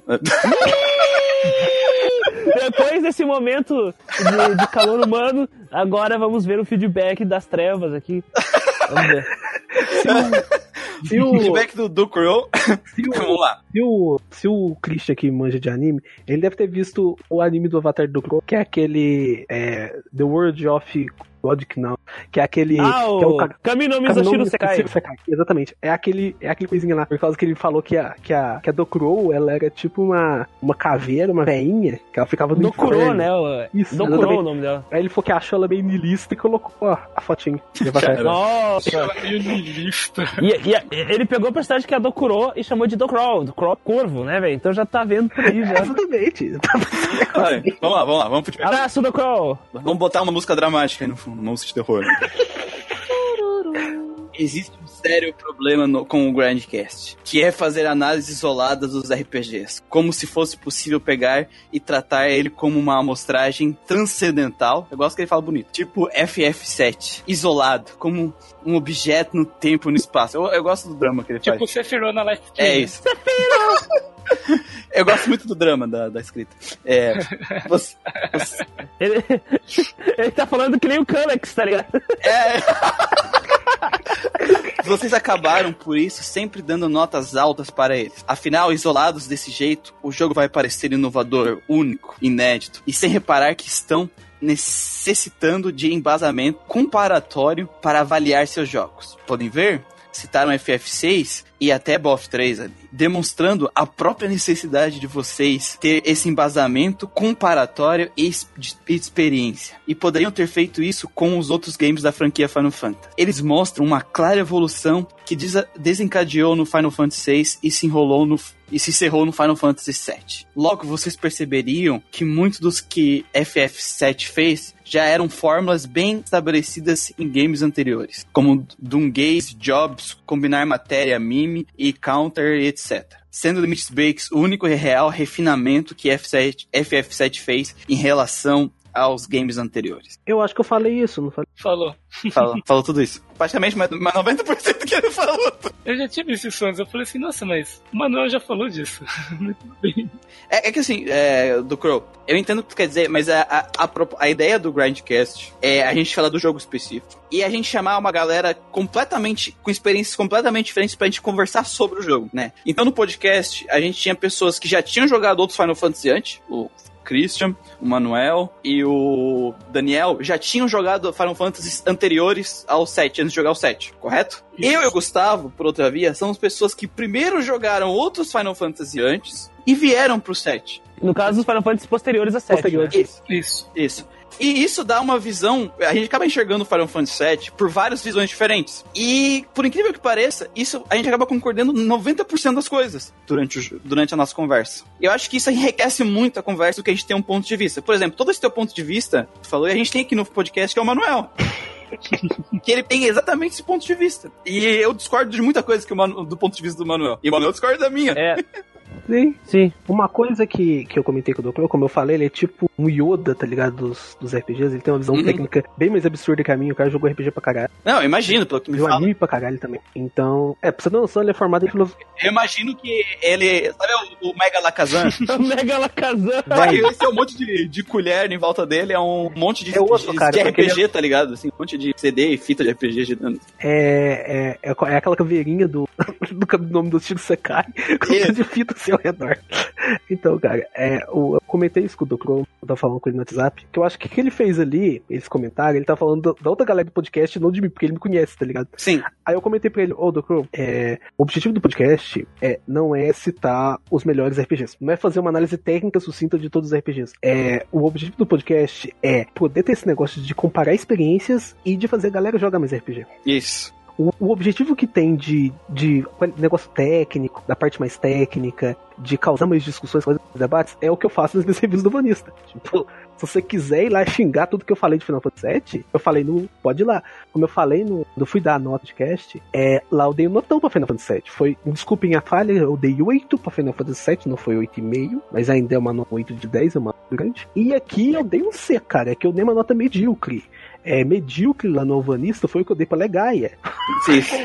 É, é- é porque aqui a gente, as nossas notas, é, eu sempre falo sobre não, não tem embasamento técnico. É, eu quero que vocês me digam assim, o que você achou daquilo? Como você se sentiu enquanto jogava aquilo? Porque não vai ter. É, é inter- interessante a gente ter várias visões aqui, porque os ouvintes vão ter vários backgrounds diferentes. E eu gosto, e é 100% com os guri, vamos conversar do jogo. A gente usa exemplos quando é necessário, como que foi o caso do Breath of Fire e do caso do Final Fantasy VI. A gente trouxe esses Aliás, você falou exemplos. Final Fantasy VI, eu acho que fui eu, né? Sim, foi tu falou. Porque naquele contexto que a gente tava falando, era necessário um exemplo, entendeu? Mas a gente quer sempre se focar no jogo, porque a gente quer conversar sobre o jogo. Porque nesse contexto que tu falou, a gente teria que puxar todos os outros Final Fantasy. E é, o objetivo do Gradcast não é ficar comparando todos os jogos. É aqui, isso. Né? Exatamente, então só quero que tu entenda isso, né? Um dia a gente já tem até marcado que a gente vai querer fazer um podcast falando da franquia. E na hora que a gente falar da franquia, aí sim a gente vai fazer isso. Exatamente. E eu até acho que, por exemplo, o sistema de matéria, ele é baseado na Magic City, no sistema de jogos, mas pra mim os três são completamente diferentes no, São no final. totalmente diferentes. Eles são baseados. como, como eles funcionam no jogo e como o computador- o jogador tem que se comportar usando eles, é diferente. É aquilo lá, eu só não gosto do sistema de jogos, eu só não acho o sistema de matérias incrível e revolucionário, porque ele não é um refinamento desses dois sistemas. Sim. Ele é baseado neles. Por que, que eu gosto dos limit breaks? Porque os limit breaks são refinamento. Sim, mas é, que eu queria falar com o Manuel, contigo essa semana, Manuel. Quando eu, eu, tá, eu tô fazendo meu TCC, aí eu tô estudando, meu TCC vai ser sobre a história do RPG, como os RPGs são construídos. Hum, E legal. então eu fui estudar a produção do Final Fantasy, como é que eles pensaram qual era a maneira deles de pensar quando tá produzindo o jogo. E a maneira deles de pensar é basicamente, não era o que, que a gente vai pegar do nosso jogo anterior e melhorar. E sim, o que, que a gente tá afim de fazer nesse. Por isso que o sistema de combate de Final Fantasy é essa bagunça que é. Porque o diretor que eles colocam para fazer o sistema de batalha, ele tem liberdade de fazer o que ele tiver afim de fazer. É, só que normalmente, nos, nos Final Fantasy antigo, era o mesmo cara. Então os sistemas pare eram parecidos, tá ligado? Mudava uma coisa ou outra, tipo Master City, Job e a matéria, mas o sistema de combate não mudava muito, se for pra pensar. Depois virou a casa mãe Joana. Agora, quando foi pro Final Fantasy X que mudou o diretor e ele teve liberdade artística para fazer o que ele queria, virou aquela porra lá. Virou aquilo lá.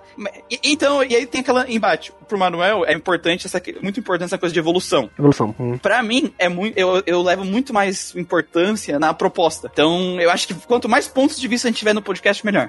Mais pontos de vista diferentes a gente tiver. Mas vamos lá. No plot, ou seja, no conteúdo, a série seguiu as mudanças do Final Fantasy VI, abolindo os ultrapassados cristais e guerreiros órfãos destinados, para tratar de temas ecológicos. Nesse ponto, FF7 foi brilhante. A luta dos revolucionários contra uma corporação capitalista que está destruindo o planeta, ao invés de um velho império que vinha desde o Final Fantasy 2, mas tão logo entra a figura do necessário antagonista sobrenatural. O game muda de uma figura de figura e mais parece um caso de amor entre o Cloud e o Sephiroth.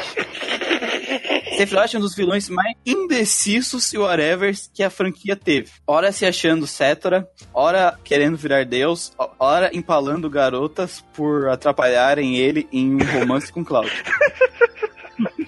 Verdade, isso é verdade. Esse cara estraga a batalha temática cyberpunk anticapitalista que o jogo, que o game apresentava para jogar o game no velho esquema de cara mal que queria virar um deus porque sim. Isso precisava ter tido melhor abordagem no podcast. Vocês deixaram tudo muito pro final e mal falaram sobre o cara e ele era um tema importante, pois ele muda o jogo praticamente. Cara, eu acho que o nosso problema com Final Fantasy VII foi esse. A gente falou pouco no Sephiroth. É muito inerente os spoilers do Sephiroth. Deixamos por parte dos spoilers. Exatamente. É, deixamos bem claro que trabalhar o background do Cloud, do Cláudio, da Tifa e do, do Zephyroth e do Zack também, né? Porque, porra, foda-se. Uh, é importante que falar na zona de spoilers, porque é muito spoiler. A gente fala é, sobre isso e cita como a gente acha, como a gente viu, como experienciamos, cada um de nós, essa relação deles. Né? A, gente, a gente não explícita o que aconteceu, mas a gente deixa claro como é que a gente se sentiu durante a gravação. Porque uh, a gente tem que entender que tem muita gente. Como a gente quer que pessoas joguem os jogos, tem gente nova, tipo os alunos do Christian, escutando o podcast. Pior é então a gente não pode jogar spoiler assim na cara na, toda hora. Então, partes como o Rojo,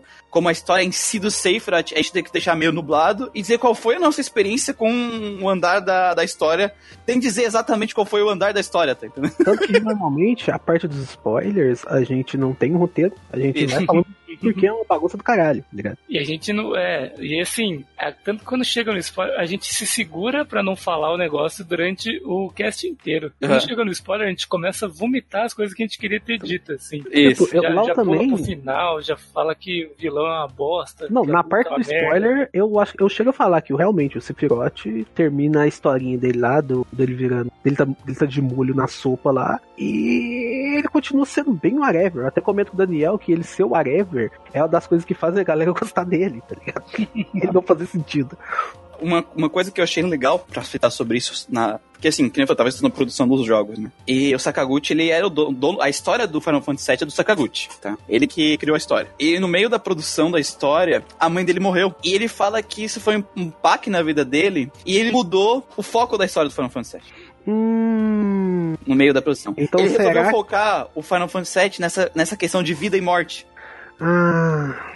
Por isso que deu esse baque na aventura, então, teoricamente. Então, então, será que o Final Fantasy VII ele seria cyberpunk? O, o vilão seria a Xinga desde o começo? Interessante, né? Pelo, é. pelo que eu vi nessas entrevistas, nesses documentos, né? Eu ainda tenho que ver a veracidade disso.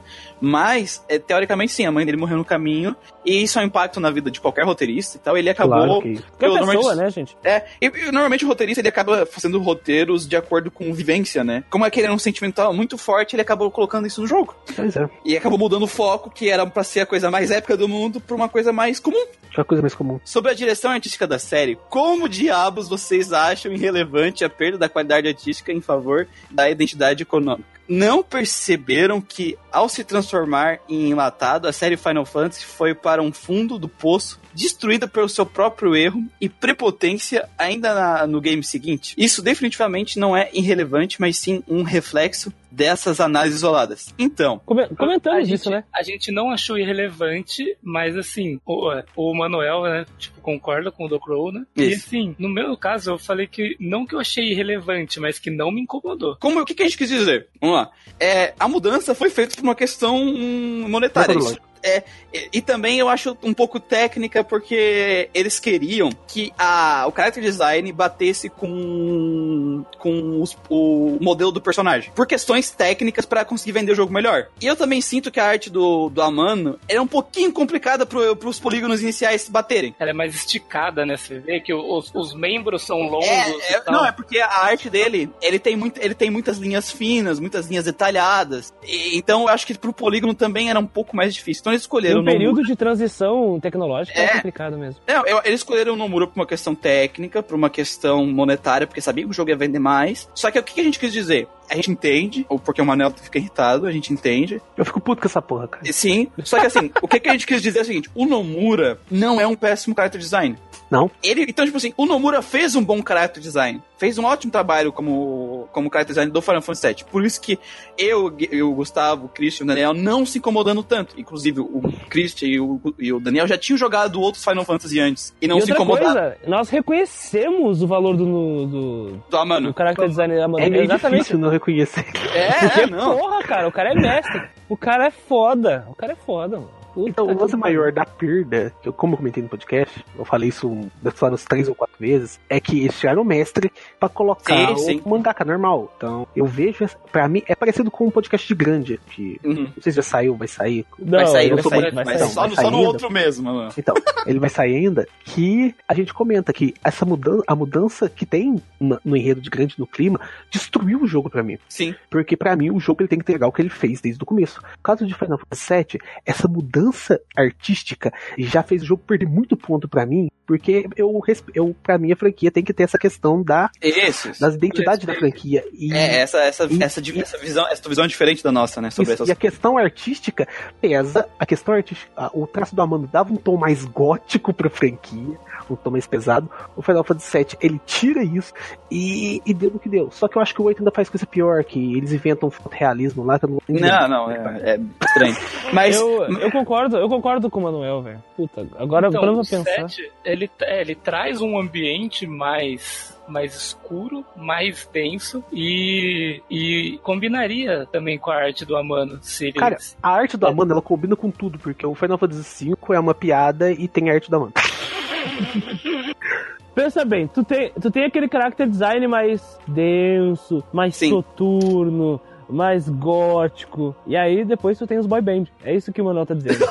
Aí, tá bom, justo. É isso, é isso. Não é verdade, Achei- mano? É, isso que o Doku Claro tá é. falando, tá falando negócio de prepotência por causa que ele tem a minha opinião que eu, que no Final Fantasy VIII, aquele fotorrealismo com cara de porcelana. Puta que Ah, pariu. eu, eu, eu entendo o que tu tá dizendo, mano. Eu consigo entender cada vez mais o que tu tá dizendo, mas eu quero dizer, mas ainda eu mantenho, boto meu pé dizendo que foi uma escolha acertada. Não, economicamente foi certo. Não, É, mas, vista mas outra coisa, outra coisa que eu digo é que, tipo assim, o. Diferente de um jogo que a gente vai falar nas notícias aí, que pegou um cara completamente aleatório e jogou na franquia do nada, só pra vender. Arr, Tô puto aqui, tô puto já. O Nomura, ele tava no Final, trabalhando em Final Fantasy desde o 4. É, ele ajudou a fazer o Set Zero Shadow.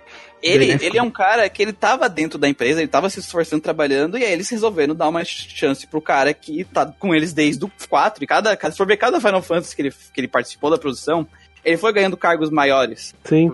Tipo assim, então também não dá pra tirar o mérito do cara dentro da franquia, tá ligado? Porque o cara se esforçou pra chegar ali. Não, claro que não. O problema é mais a questão, é a mudança da questão artística em prol da questão mercadológica mesmo. Não, com certeza. É algo Sim, que me mas incomoda eu, bastante. pelo- eu não me incomodo tanto porque pelo menos eles botaram um cara que faz character design. Não botaram um artista genérico só pra ganhar, botar o nome do cara, tá ligado? Uhum. E como que o Do Crow é formado em filosofia, eu consigo compreender completamente. Ele é puto com Sim, os jogos certeza. curvando ao mercado financeiro, né? Então, tô, tem Sim. que fazer. É real. É, foi o que a gente falou. Tipo, a gente não achou relevante, mas para alguns de nós não, não incomodou. Assim. Vocês precisam ampliar mais o arcabouço de conhecimento desses games. Recomendei, por exemplo, jogar eles na ordem, desde o primeiro pra, pra ver a evolução que a série FF teve ao longo dos tempos. Fica muito mais difícil pegar a- e ver o 9 e depois voltar pro 3, de NES, num futuro podcast. E ainda conseguir reconhecer os méritos desses games seguindo uma ordem inversa ou isolada entre eles, de todos os outros games da franquia. Não se preocupe, Docro, eu estou aqui e eu vou fazer isso.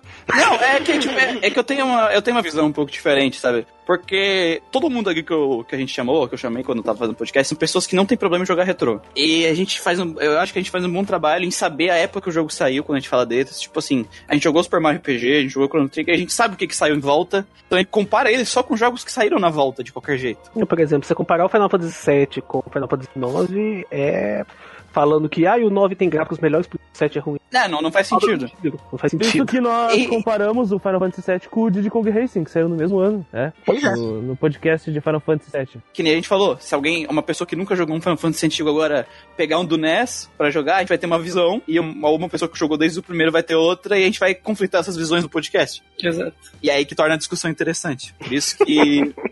Por isso que a gente faz desse jeito. Porque é um podcast e ele tem que ser assim.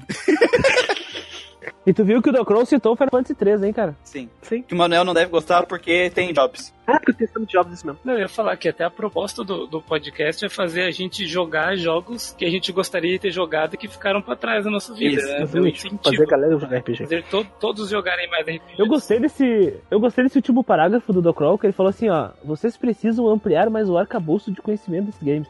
Não, é maravilhoso a escrita dele. Essencialmente, ele, aqui é o seguinte, eu me criei na internet em fórum de quadrinhos, e lá é onde a criança chora e a mãe não escuta, né? As pessoas, as pessoas se matam. Então, esse, se fosse no fórum de quadrinhos, isso aí ia ser transliterado da seguinte forma: vai estudar, seu arrombado. é? Inclu- É. Inclusive, a gente, fez, a gente fez o podcast pra jogar mais RPG.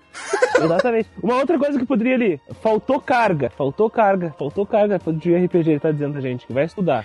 Então, tudo E outra bem, coisa também- tudo bem. O Docron, É o que tá fazendo, já tá aumentando o nosso conhecimento, porque arcabouço eu não usava, não. Agora vai, entrou no meu vocabulário. Tá anotado aqui já. Bom, é, cuida a gente erra os nossos feedbacks de Final Fantasy VII, os feedbacks em geral. E agora a gente vai para as notícias.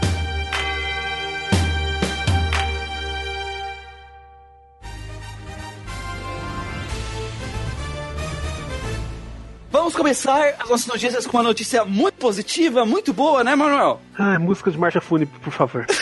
que pariu.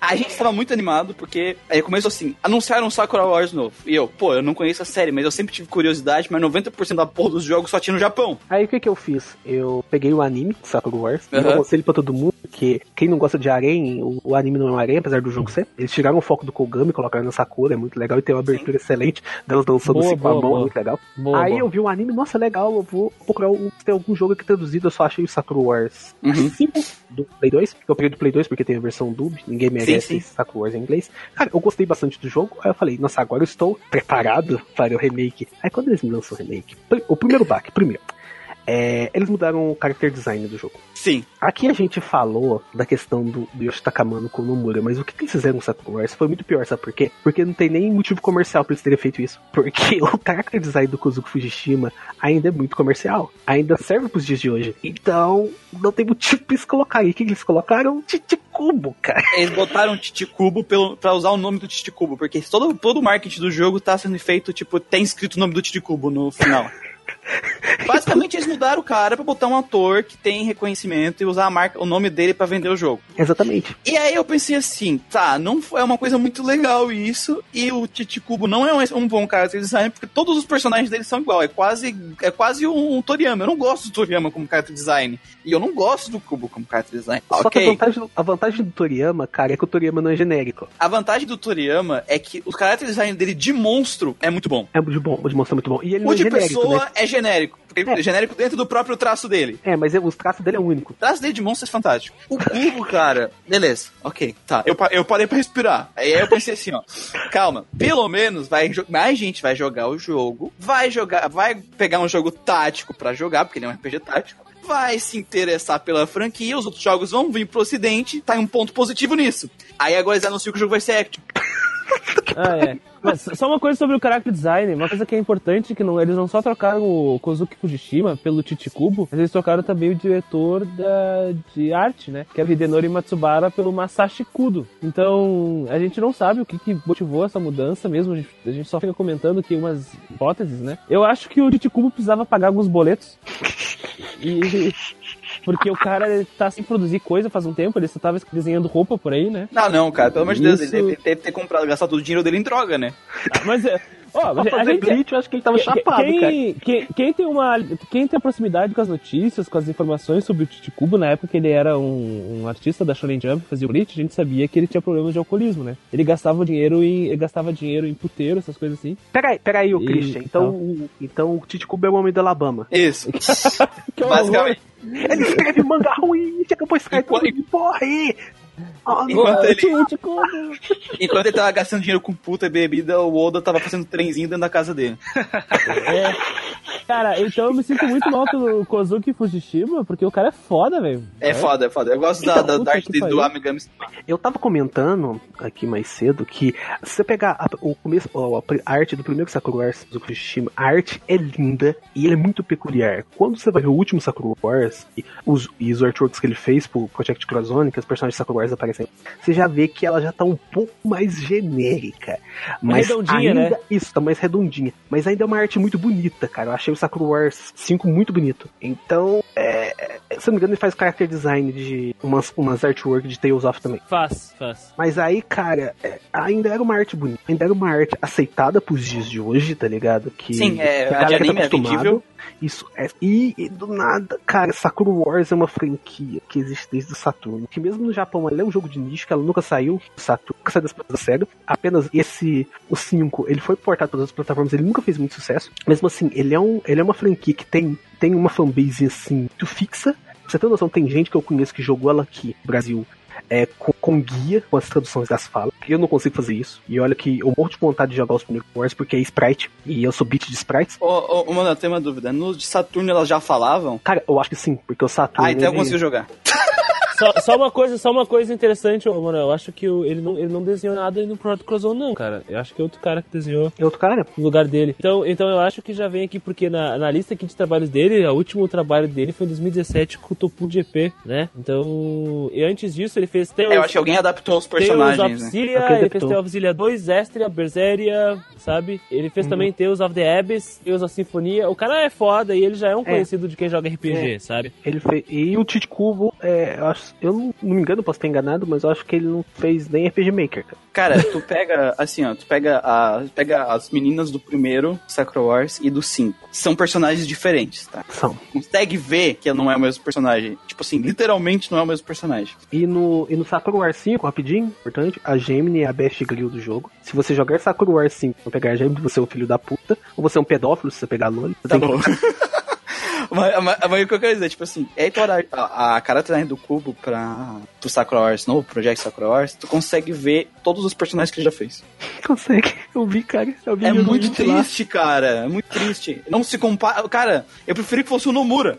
Não, até eu, cara. Até eu. Cara, esse, essa Sakura do, do. A Sakura Mimiya do, do Chichikubo parece uma personagem de, de anime tipo Love Live. É, Sabe? isso. Ela parecendo uma idol, cara. Ela tá parecendo aquelas menininhas. Aquelas Moe Blob, cara. Moe Blob. Isso. Ou seja, mas pra muita gente que, que não conhece, porque Sakura só, só saiu um jogo no ocidente, foi um jogo não muito expressivo, vai ser o primeiro contato com a franquia e, e vai ser isso daí, cara. Calma. Então, assim, os caras estão querendo fazer um remake e vão mudar o estilo de batalha. Que idiota faria isso?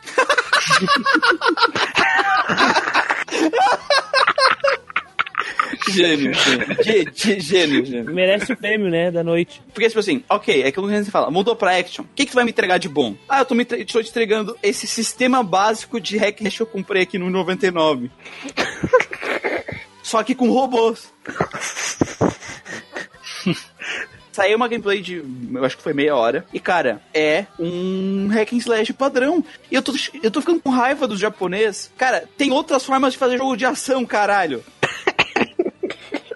Tipo assim, eu gosto de Nier, mas eu tenho um problema muito sério com o Nier, que é, ele é o hack and slash básico. É, Porque, tipo assim, Def- Devil May Cry é um hack and slash, mas ele é mega complexo, o sistema de combate dele. sim. Você consegue fazer, se tu saber usar o sistema de combate, é um, faz uns combos muito louco e legal. É, é- é mega engajante o sistema do Devil May Cry e de vários outros hack and slash.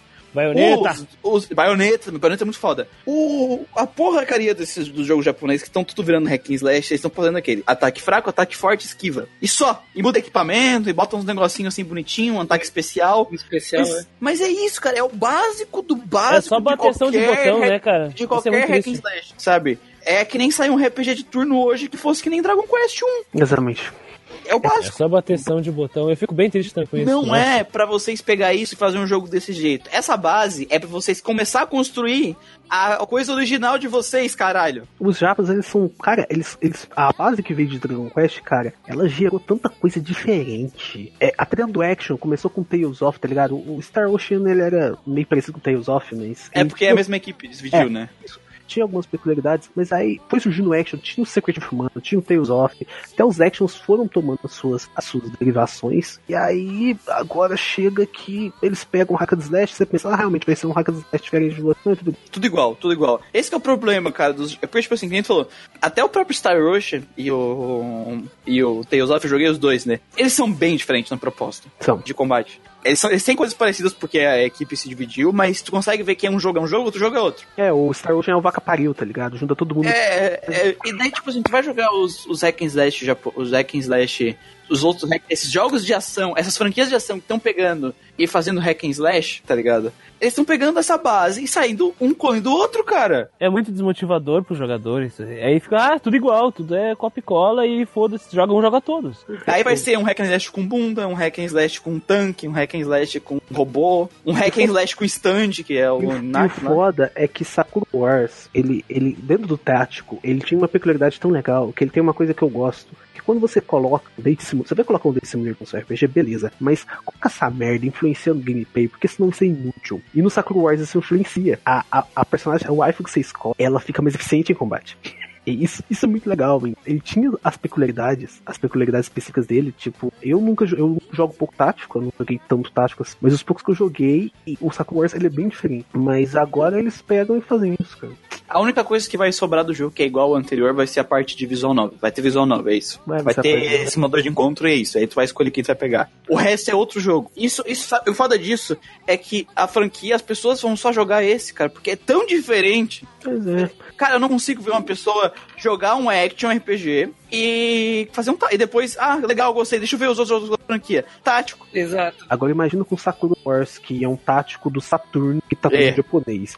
E eu duvido muito que com esse jogo Hack and Slash saindo, a SEGA, porque a SEGA criando nome, a SEGA SEGA, ela não. A gente tá cheio de piadinhas hoje. É, é, ela não vai querer portar, cara, porque ela não usa Sakura Wars até hoje. E, e agora que, que ela vai fazer um reboot, que vai lançar internacionalmente e vai lançar ali action, eu duvido que ela vai fazer. E o único Sakura Wars que a gente vai ver aqui no ocidente é o 5. Então se você tá com curiosidade saber da franquia, é, não espere esse, esse remake. A gente não tá falando que vai ser ruim, vai ser uma. A gente tá depressivo porque a gente perdeu outro grande jogo tático. Finalmente, Indivisible ganhou uma data de lançamento. Yay! Finalmente. Indivisible! E a gente conseguiu chegar no ápice a tristeza em menos de um.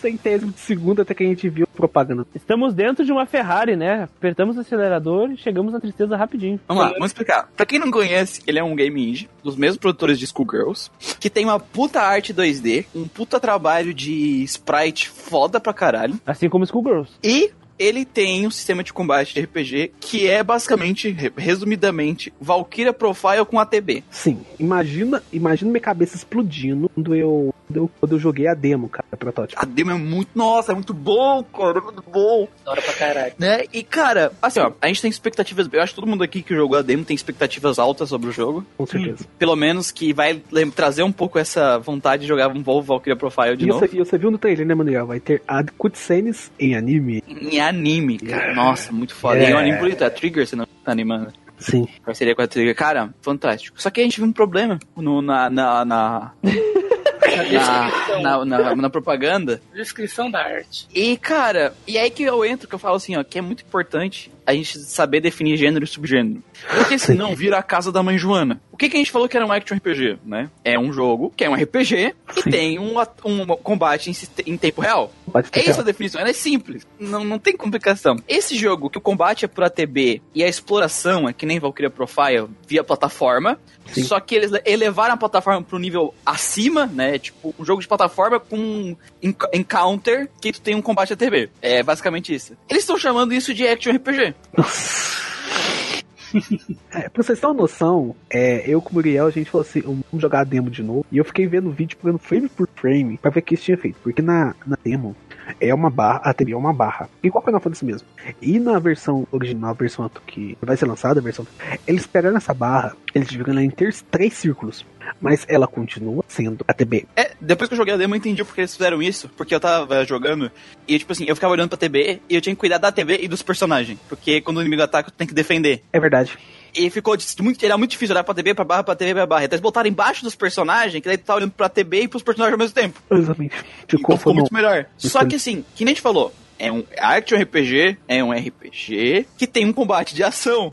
Esse jogo não tem um combate de ação, ele tem um combate de ATB. E a TV é turno, você. É turno, caralho. E- mas, ah, vocês estão muito de frescura com essas definições. Não, cara, é que se qualquer jogo que tenha um. Ah, porque ele pula e tem um pouquinho de exploração. Qualquer jogo que tem pulo, que tem exploração de plataforma, pudesse chamar de Action RPG, fudeu, cara. Fudeu. Tudo vai ser Action RPG. Perde completamente o sentido do que, que significa ser um Action RPG. Por exemplo, você ter que apertar botões não faz o jogo um action RPG. E a gente tem vários exemplos disso. South Park é Stick of Truth é Action RPG. É, Arthur o- Lico 2 é Action RPG. Legend se tu- Dragon é, é action RPG, né? Se tu for ver o trailer, eles estão se considerando Action RPG porque por causa do plata parte de plataformer. Isso.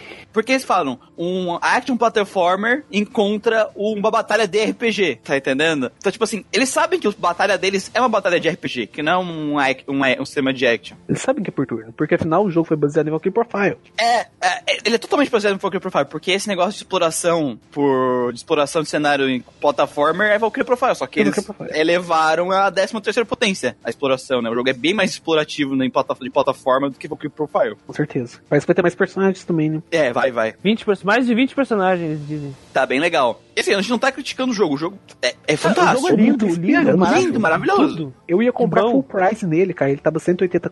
Eu ia pagar rindo. Um grande motivo dele ser muito foda, não é porque É. ele é lindo, é porque tem um Kamen Rider no, no time. ali, Tem, né? tem Kamen Rider. Mas parece muito carismático o roster de personagens. As garotas continuam lindas. Os personagens homens continuam. Tem os personagens rosbando ali, tem os personagens bonitos, tem os personagens fortes, tem os personagens de todos os gostos ali. Sim. Feminino e masculino. Então, cara, e tem transformações, tem efeitos legais que tu usa na exploração também. Isso. Tem umas coisas bem legais ali, então eu acho que os caras eles têm tudo pra ganhar um sucesso, um dinheiro bem bom em cima disso aí. Cara, ele, sendo bem sincero, ele era o que o Silmeria tinha que ser.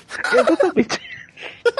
Tipo assim, ele não melhorou 100%, ele é ainda o sistema de combate um pouco mais simplificado, ele não é cheio de skill, não é cheio de coisa. Mas a parte ATB dá um, um dinamismo tão legal Dá. pro combate, cara. Dá. Porque assim, ele tem uma barra lá em cima de especial, que tu- qualquer personagem pode usar. Só que quando tu usa ela, tu esvazia ela inteira. Só que dependendo de onde a barra tá, vai dar mais dano, vai curar mais, vai dar mais ataque, dependendo do que, que é o especial do teu personagem. E aquele personagem que usou o especial, a ATB dele demora mais pra carregar a próxima vez. Uhum, pra compensar isso. Saca, saca assim, essa barra tua, ela serve pra defender no teu turno também. Então, se tu usar ela no especial e tu fi- ficar com pouca energia, Você se fudeu Ah, com o inimigo forte. te fudeu, porque tu não vai conseguir defender, tu vai levar o dano inteiro. Então, tem um dinamismo muito gostoso no combate desse jogo, cara. Então, cara, o- esse jogo, inclusive, uma coisa que eu tava comentando com o Gustavo, que eu tava comentando e comentei com o Muriel, que, que mostra que os dias, cara, é, eles são a salvação do sistema de RPG por turno. Porque as empresas tá fazendo tudo durante o action. É, esse que é o problema. Só que o problema é igual o Muriel falou. Esse jogo é, é, um, é uma das salvações do de turno, mas eles estão vendendo ele como action. Então, era esse ponto que eu, que eu queria chegar. Tipo, e os caras tiveram que maquiar que o jogo é de turno, falando que é action, pra poder ala- alavancar as vendas deles. Isso, isso mostra um problema, né? E se tu for ver no marketing original, tipo, na proposta que tá escrito lá, não tá escrito Action RPG. Só tá escrito Action RPG agora. Tá. Porque assim, que nem a gente falou, a, a definição básica de Action RPG não é aquilo. que eles estão vendendo. O que, que vai acontecer? Qualquer jogo de ATB, daqui a pouco, as pessoas estão chamando de action. Deu dois dias depois que saiu o jogo, eu fui botar na, na no Google, Valkyria Profile, agora tá escrito action RPG lá. Puta que pariu. E Valkyria Profile é literalmente por turno, não é nem ATB. Daqui a pouco eu vou botar no Google Final Fantasy VII e vai estar tá Action RPG. Porque Porque o combate tem ATB e tu explora as coisas. Tu anda com aviãozinho, tu só, só anda de chocopo. Corre de cachorro. O subgênero, ele existe pra quando a pessoa vê que faz parte daquele subgênero, você saber exatamente mais ou menos qual tipo de experiência você vai ter com aquele jogo. Exatamente. A questão do WRPG e de RPG é por causa disso. Exatamente. E quando uma pessoa que está acostumada com action RPG vai ver action RPG, o que, que ele vai pensar? The Witcher. Vai Skyrim. pensar Skyrim, Skyrim. Tales of, Dragon Tales Age. of, Dragon Age, que são jogos onde tô- o combate é em tempo real e dinâmico. E o combate desse jogo não é assim. A exploração é de um plataformer, 100%, e o combate é de um RPG por turno. É essa dinâmica que eles criaram. Então, na verdade, eles não podiam estar se chamando de RPG, eles podiam estar falando um jogo de... que nem tá no próprio trailer. A exploração de plataforma contra o combate RPG. Essa é a definição perfeita desse jogo. E é muito ruim jogo desse tipo começar a se maquiar como action RPG, porque vai virar uma putaria e todo mundo vai começar a se considerar qualquer coisa como action RPG. E assim, uma coisa que, que a gente tava conversando é que os subgêneros, eles não existem pra. Tá bonito. É, então, tipo assim, os caras estão com medo de se rotularem e, e, e o pessoal, tipo, não se interessar pelo jogo, mas na verdade o, o- essa divisão de subgênero serve para pro fã ter um norte do que, que o jogo Isso. vai ser. Por exemplo. Ah, eu gosto de, de action RPG. Se os caras estão falando que é action, ele vai atrás do negócio e ele não vai ter a experiência que ele tá, que ele tá esperando, certo? Ele tá, tá sendo, tipo, enganado ali, tipo. Depois reclamando na internet. Ah, esse jogo é travado. É claro que é travado, cara. Não é um action. É turno. Exato, tipo, os gêneros servem pra, pra é, direcionar a experiência que você vai ter. É um jogo que toda hora o teu exploração vai ser interrompida por combate de turno. Sim. Então, se tu chamar isso de um action RPG, fode muito, porque não é essa experiência de action RPG. A gente vai começar a confundir o que que é um action RPG, o que não é mais. Vai ficar mais confuso que o nosso podcast. Vai. O, o Gustavo trouxe a, a definição perfeita, eu acho. Porque quando ele diz que isso é pra proteger o jogador, né? Isso é pra direcionar ele. Porque se tu joga jogos de FPS, tu gosta desse jogo, e tu vai procurar lá na Steam, por exemplo, a tagzinha FPS, pra procurar jogos desse gênero. Simples. Mas nesse caso, eles não estão usando o subgênero pra salvaguardar os jogadores, mas sim a própria empresa, os interesses empresariais deles. Não, vamos, vamos colocar aqui Action RPG porque é o que tá vendendo, né? Mesmo que Uhum. o E a jogo partir do momento seja. que os caras estão fugindo, né, de tipo, de, de, de se chamar de, de turno, é. Ah, Não sei, é um negócio Na, desanimador. assim. na verdade, eles não precisam nem chamar de turno, eles podiam ter feito que nem tava no trailer. É, podia botar dois gêneros: um action platformer, action platformer e RPG. Ponto. Sim, Não botar como se o action platformer transformasse ele num action RPG, entendeu? Porque, apesar do action platformer ser um gênero de action, não é essa a definição de action RPG. Não é essa experiência que define o action RPG. Uma pessoa que joga action RPG não vai jogar o jogo pelo motivo que esse jogo é feito aqui, esse aqui. Uma, pessoa, uma pessoa que sabe o que é um RPG e vai pegar esse jogo, ele vai receber uma coisa que não é um action RPG. Exatamente. É. Ou seja, tô feliz e puto, né? É, eu digo, é, é o que eu digo pra todo mundo. Tem que comprar esse jogo? Tem, porque ele é foda, ele vai. ele- a gente tem que dar valor pros indies, porque os indies são os únicos que estão respeitando o RPG clássico. E tem que comprar e reclamar que, que tá errado o que tá escrito lá. É o jeito. Tipo É o assim, jeito. o jogo a gente tá esperando que ele seja foda pra caralho, né? Mas o, o que incomoda é esse fato dele, dele trazer um, um, um turn-based, que é um Uhum. negócio que tá em falta, Isso. só que não querer falar que é um turn-based. E eu sei que vai ter gente na porra do Alvanista, no Facebook, no e-mail, o que for, que vão dizer. Nossa, esses caras do Grindcast aí são muito chato. Na verdade, não, porra. A gente quer defender os turn-based que estão morrendo, estão entrando em extinção. Não é A nem saída, a saída são os índios. E se os índios começarem a negar isso, eu tô é triste. A gente tá defendendo o interesse de quem gosta de action também. Exato, a gente, a gente não tá defendendo o turn-based, a gente tá defendendo Ah, sim, também, com certeza. O consumidor, né? Consumidor. É, pra, pra ninguém ter uma experiência ruim, ninguém se decepcionar com aquilo que tava esperando, né? Se vira Wait, a porra de uma bagunça. Imagina, tu não vai achar o teu action, tu não vai achar o teu turn-based mais. Não, olha só, imagine você está no Steam, você gosta de Western, aí você tá lá, Western RPG, você vai, nossa, legal, vou baixar. Aí o jogo é um simulador de Wi-Fi. Você vai ficar puto. É por É? isso que a gente tá puto.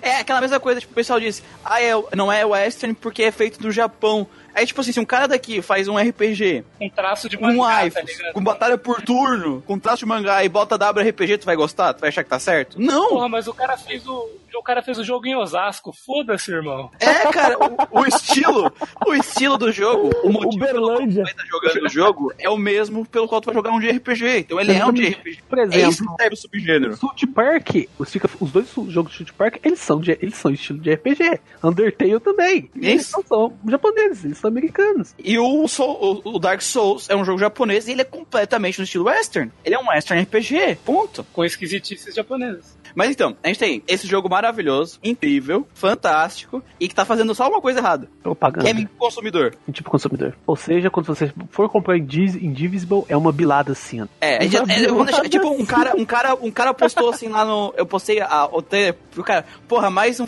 action RPG foda. Eu falei pra ele, cara, o combate desse jogo é pra TB, tá? No action, quando você está batalhando, você, o teu personagem não fica parado esperando receber o ataque, a menos que seja um bug. É, o personagem vai ficar andando, vai ficar cagando, vai ficar enfiando no cu. Você vai estar fazendo alguma coisa com ele. Vai enfiar arma no cu e dar um tiro. Exatamente. Não, é, é- é um clássico jogo de TB. Quando o inimigo tá atacando, tu não pode atacar e a tua TB para de carregar. Sim, exatamente. É, é, é um jogo de turno, gente. Não faz sentido nenhum, eles estão chamando de action, só porque ele. Eles estão chamando. Ó, eles estão chamando de action porque eles pulam. Puta merda. Não, cara, ô, dá pra você defender. Porque fora, porque fora do combate, ele pula e tem plataforma. Não sei porque dá pra você defender. Essa é a melhor desculpa. Aí, aí depois as pessoas não entendem porque a gente fica puto.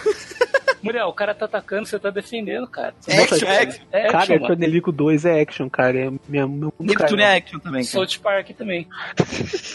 Puta que pariu, velho. Caralho. Puta que pariu. Então, para a felicidade do Christian, a próxima notícia é sobre Pokémon Sword and Shield. Ah, não, tô puto. Vou ficar pelado aqui, pera. Pelado, por favor. A, a gente recebeu a, a Galarian forma de alguns Pokémons. Ah, é, isso é legal, isso é legal. Eu gosto dessa diversidade, apesar de que nem o Manuel falar é, é preguiçoso, vocês só...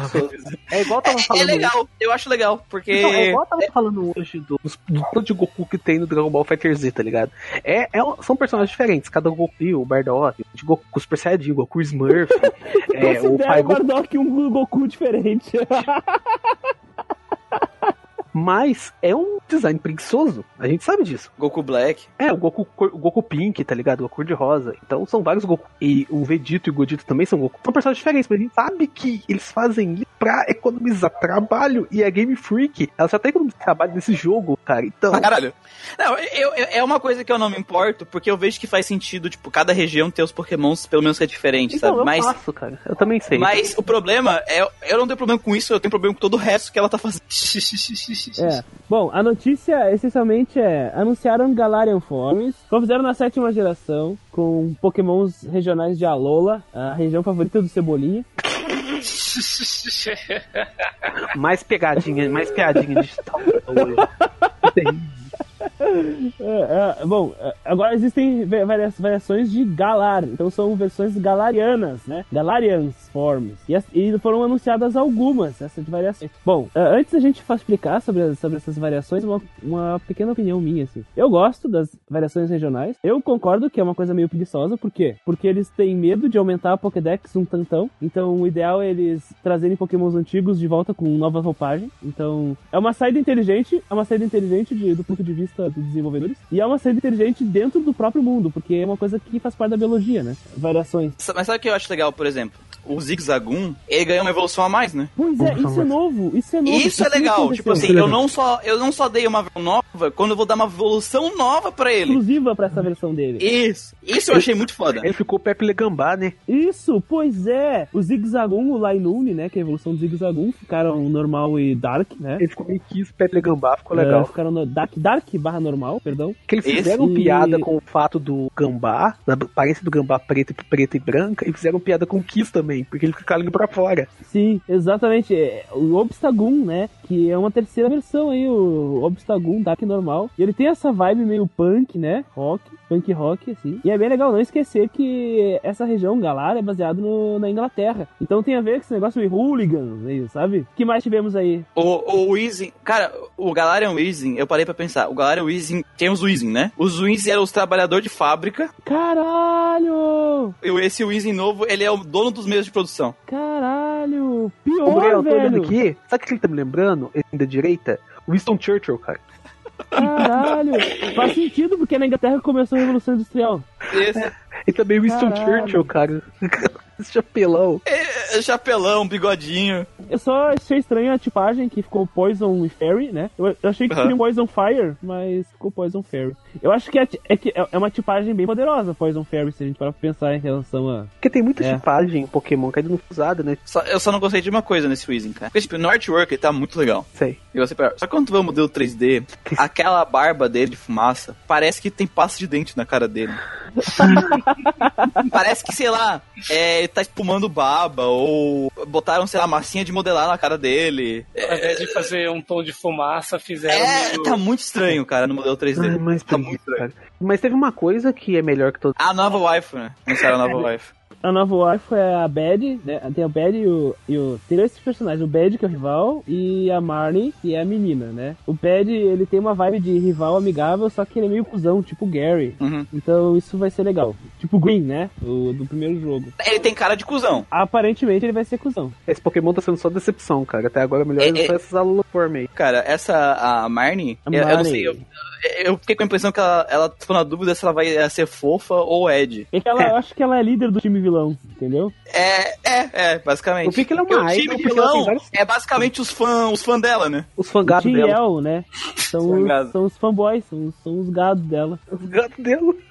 Não, mas, mas eu quis dizer, eu quis dizer, tipo assim, ela Gado tem. dela. Ela usa um casaco preto, cheio de espinhos, das coisas mega Ed, e aí por baixo ela usa um- uma, uma tipo um vestidinho rosa, fofo. Ela É usa que uma. é isso a sacada, entendeu? É, aí ela tem, tipo, uma franjinha e umas coisinhas no cabelo é, de, Raspado, de né? waifuzinha bonitinha. E uma outra parte do cabelo tá raspado, tipo punk, tá ligado? Aliás, Ela é tipo aquela galera de coturno que, que depois você vê a meia de baixo, é tipo meia de gatinho colorida. Isso! aliás, vocês perceberam uma coisa? Na última geração eu percebi, essa tá mais pra latente ainda. Que eles estão focando mais nos waifus em Pokémon? Então, Eu acho que isso vem desde a quinta geração, né? eu não duvido que na próxima geração vai ter simulador de romance. Tomara que eles façam simulação de romance entre pokémons. Já tem. Existe daycare, cara. Putz. Daí querem dito, cara, sempre. Eu acho que tá virando uma, uma coisa, voltando pro assunto aqui do negócio, é que eu acho que tá virando meio que um. se Quem jogou Seimun meio que viu isso, transformar uma personagem que não parece vilã numa vilã. Eu acho que a Merny vai ser a vilã. Aqui pelos textos que, que dá pra ver, tipo assim, ela só vai ser mais uma rival pra ser campeã. Ela é uma treinadora, que nem a gente. E os, e os o novo time, que é o, os fãs dela, basicamente tudo que eles querem é que ela se torne campeã, então elas vão foder cada outro treinador que aparece no caminho. Os gatos dela, cara. Isso é muito. Os gados dela. Tipo assim, meio que eles estão sabotando os outros pra ela ser a única opção, ou algo do tipo, tá ligado? Puta que pariu. Ah, ah tem, um, tem um negócio que a gente esqueceu de comentar que é o Morpeko, que é o- um Pokémon novo que é o ratinho elétrico da, da região, né? Cada região a gente Ah, tem um sim. ratinho elétrico. E o Morpeko, ele tem uma mecânica, ele é elétrico e dark, né? Ele tem dois tipos e ele tem uma mecânica completamente nova que é parecida com aquela do Darmanitan e do e do Edge Slash, que é a mudança de forma no meio da batalha. De Só que o Darmanitan é, é com, é com HP, né? E o Edge Slash é com quando tu usa um ataque especial. Aqui no caso Isso. do Morpeko vai ser um ataque especial. Então ele vai mudar Up de 10, tipo. Cortando Oi. Up 10, é, não é um ratinho elétrico toda geração, é um clone do Pikachu e toda geração. É, um clone, Pikachu clone, né? É um Esse clone ratinho aqui, Tem os clones de Sephiroth e tem os clones de Pikachu aqui. dessa vez eu acho que esse bichinho aqui é um hamster, Também acho. que ele ele usa um ataque, né? E ele fica, é que ele tá normal, ele tá normal, usa um ataque, ele fica com fome. Aí se ele fica com fome, ele fica pistolaço. Ele ficou full pistola. Ele fica full pistola e o tipo Dark dele assume o controle, né? Porque o normal é o tipo elétrico assumindo o controle. Quando ele fica com fome, o tipo Dark assume o controle. Caso os, os ouvintes não saibam, o Dark, né? O tipo obscuro ou noturno, como foi traduzido no anime por tempo, em japonês é, é, é mal, mal tipo mal. Eles são evil, Evil. significa em inglês. Então, todos os Pokémon com esse tipo, eles têm alguma coisa, eles ou eles trapaceiam, ou eles fazem coisas terríveis. Então, no caso do Morpeko, ele fica com fome, fica puto, fica pistola e faz maldades por aí. Vamos para a notícia mais importante da noite, como sempre. Coxas. Vamos falar de Atelier Ryza. Atelier Raiza! Atelier Ryza! Coxas. no Atelier, como se fala em japonês. E agora, a Ryza mostrou exatamente sobre o que, que vai ser o plot dele, né? Vai ser uma guerra santa. Que beleza! Aquela guerra santa que a gente falou do nosso querido Gustavo, que ele trouxe muito bem pra gente, o nosso querido Underline Gustavo. Entre os peitos e as coxas. Que beleza. Underline Gustavo, de acordo com o próprio Lucas, Underline Gustavo, um homem sancto, É um homem santo. Sancto. um homem sancto que não devemos esquecer. A gente tinha as coxas e agora a Atelier trouxe peitos pra gente. É verdade. Que tenho Cara, eles botaram uma personagem nova A fanbase tá dividida. que ela é tão. O peito dela é tão grande que se tu for ver 90% das coisas que ela tá, ela tá segurando. que beleza, cara. noção, não Ah. consegue andar, cara. Cara, os caras deram uma exagerada nas coxas da Isaac, peito da guria. Meu Deus do céu, ela marca a cabeça dela os peitos, cara. Pra que isso? Eu lembro, eu lembro da a mina das coxas, eu lembro que a figure dela, aquela meia tá apertando tantas coisas que ela tá saltada, assim, você consegue ver na, na figure o, o quanto de, de, A dobrinha, né? de material que eles usaram ali. É verdade. Mas acho que Não, essa filha eu- vai vender pra caralho, cara. Cara, eles apresentaram o personagem. Eles tiveram, teve, teve aquela live, né, que eles mostraram no jogo. O jogo tá lindo, cara. O cenário, ele ah, muda, tipo, de acordo com a- o horário. Tipo, à noite tem o céu bem estrelado. Cara, nossa, o jogo. O jogo, assim, questão de expressão, o único defeito do jogo, é o que a gente conseguiu notar, eu acho, foi a parte de da face, da movimento da face. Expressividade dos personagens. Porque o resto tá muito bonito o jogo. Expressividade é o seguinte, quando os personagens estão falando, é, parece que as feições deles não estão... Não passam a emoção que eles querem, que e, eles estão. e- e- isso, e fica estranho porque é mangá, cara. Em, ou se eu percebi, vendo em todos os ateliês 3D, todos eles têm esse problema. É, é- é tipo assim, eu não acho que o rosto não transmita o sentimento, mas quando eles estão mudando de uma expressão pra outra, Exatamente. essa mudança, esse, esse degradê da mudança é Incomoda. muito estranho. Incomoda. Incomoda, é estranho. Eu não lembro, é brusco? É, é muito brusco, é muito borrachudo, assim, um pouco natural, sabe? A mudança de. Sabe o que eu acho que eles podiam fazer? Eu peguei os ateliês do Play 2 pra jogar, joguei os três aires, e eles fazem o seguinte, como lá são sprites, os sprites expressam muito bem, mas em algumas cenas, eles, eles fazem tipo persona, personagens falando, e colocam as artes. Só que não, Ah, é, sim, preguiçoso, sim. e não é preguiçoso igual persona, que é só uma arte, só muda de expressão, são várias artes. Podiam ter feito isso. Podiam. Porque tá muito estranho. Por exemplo, o Tales of, quando tem aquelas cenas Skits. que são. É, então, que, que é, du, é elas são dubladas, né? A partir do Vesperia, acho que elas são dubladas. E transmitem emoção e passam. Pra caralho. Os caras poderiam resolver desse jeito. Uhum. Há vários tipos de, de, de jeitos, né? Já que não estão chegando num resultado tão, tão bom assim. Depois desse, eu tenho certeza que depois do Ryza, né? Porque o ateliê funciona em, em círculo, em círculo de jogos. Porque isso vai vender pra cacete, né? Vai vender tipo 10 milhões de unidades. Coxa. Vai. É, o próximo vai estar. eu acho que ele vai estar bem melhor, bem melhor. Meio Mas, milhão bom. de unidades, né, Muriel? Quer dizer. Cara, Não, não. Não, Atelier meio milhão de unidades, cara. Não, peraí, um 10 bilhão milhões. de unidades. 10 milhões. Cara, Não, cara, esse um Riders, unidades. escutem o que eu tô falando. Ele vai lucrar mais pra Night Remake. Sim, ele custou 2,50. Vai lucrar mais, eu que vai vender mais, que vai fazer sucesso. Que vai lucrar mais. Ó, além das, Proporcionalmente falando, né? ó, além das personagens novas aí, que é a Layla, né? Que é a menina dos Isso. peitos enormes, tá segurando os peitos. Tem a... Os magumbos. Os Magumbo. Magumbos tem a Kylo, que é outra menina peituda, mas ela tá escondendo seus peitos em cima de um, de um casaquinho aqui. E a Agatha, que veio pra poder balancear o time das coxas, porque ela tá com as coxas de fora. Além disso, eles mostram sistemas novos, que é o sistema de Linkage Synthesis e o Field Synthesis, que é o que tu precisa de campos pra poder extrair itens, né? E aí tu pode criar itens que tu pode modificar algumas coisas pra tu poder pegar certos itens, uma coisa assim. Cara, eu gostei, eu gostei muito do sistema de criar, criar itens nesse jogo. Pelo que eu entendi nos trailers da história é a seguinte, ah, eles estão querendo fazer, eles estão querendo, eles querem fazer aventura, se aventurar os três, né? E mais a outra curiazinha riquinha, riquinha lá. E aí eles encontram a peituda e o outro cara lá no meio do caminho. E é tipo assim, tem um, ah, um, um perigo que vai ameaçar a ilha onde eles... E esses portais que eles têm que criar lá com os pontos tem relação com a resolver e salvar a ilha deles. Então esse negócio de tu criar item pra ganhar ponto, pra criar os lugares, tem é a missão de salvar a tua vila. E, cara, eu também gostei muito do sistema de criar item, cara. Porque não é aquele negócio, item X mais item Y dá item H, tá ligado? É, tipo, tu, tu pega o item e tu vai meio que em cadeia criando e dando propriedades pra ele. Então, tipo, o mesmo item, dependendo dos itens que tu combina lá dentro, ele vai virando outra coisa, sabe? Ele vai pra frente. É, eu gostei muito, porque, tipo, cada item tem um, meio que um skill tree do item. E Isso. dependendo dos itens que tu vai colocando, ele vai evoluindo dentro da skill tree pra lados diferentes e vai virando item. É uma coisa nova isso na Eu Pra gostei, quem- cara. Pra quem gosta de sistema de crafting, cara, esse atelier. Atelier em si sempre foi um teve um diferencial, mas parece que tá vindo pra chutar o balde, cara. Eu, eu acho ele muito mais intuitivo do que os outros, tipo, de, de Recipe, tá ligado? De Recipe que tem. Esse E, tipo, que tu olha e, e o negócio de build, que o pessoal ama. Quando a build fica clara pra ti, tu consegue saber exatamente o que tu tá fazendo. Não é um negócio de tentativa e erro. Tu vê, tu pode olhar o que, que tu tá fazendo. Isso dá uma clareza muito maior pro jogador, cara. Eu acho que até eu vou gostar de fazer isso. Ou seja, parece que o jogo não vai ser só coxa. Exatamente. Exatamente. E também tem sistema de recriar o item. Tipo, pega o item que tu usou e tu consegue recriar em cima dele. Cara, eu, assim, a única coisa que eu ainda tô com medo é o sistema de combate, que eles não explicaram direito. Exato.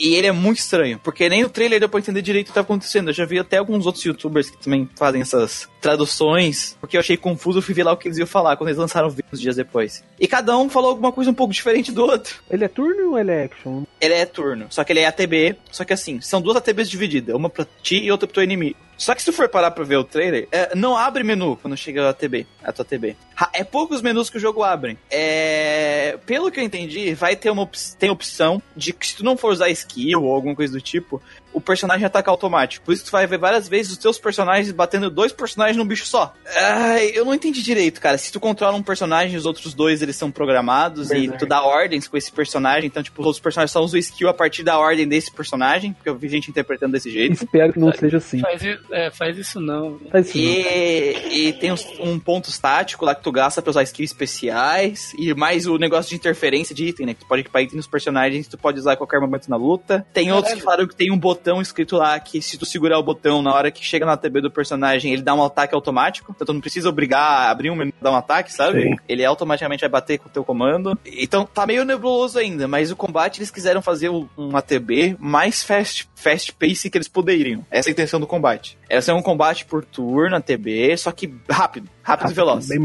E frenético, assim. Essa é a Eu- ideia deles. Eu tô vendo um vídeo aqui, é, é, realmente não deu pra perceber muito. E, É porque é muito rápido. Sim, é frenético mesmo. Eu não sei se vai dar pra você controlar todos os personagens. É, não, eu acho que tem alguma automa- automação aí.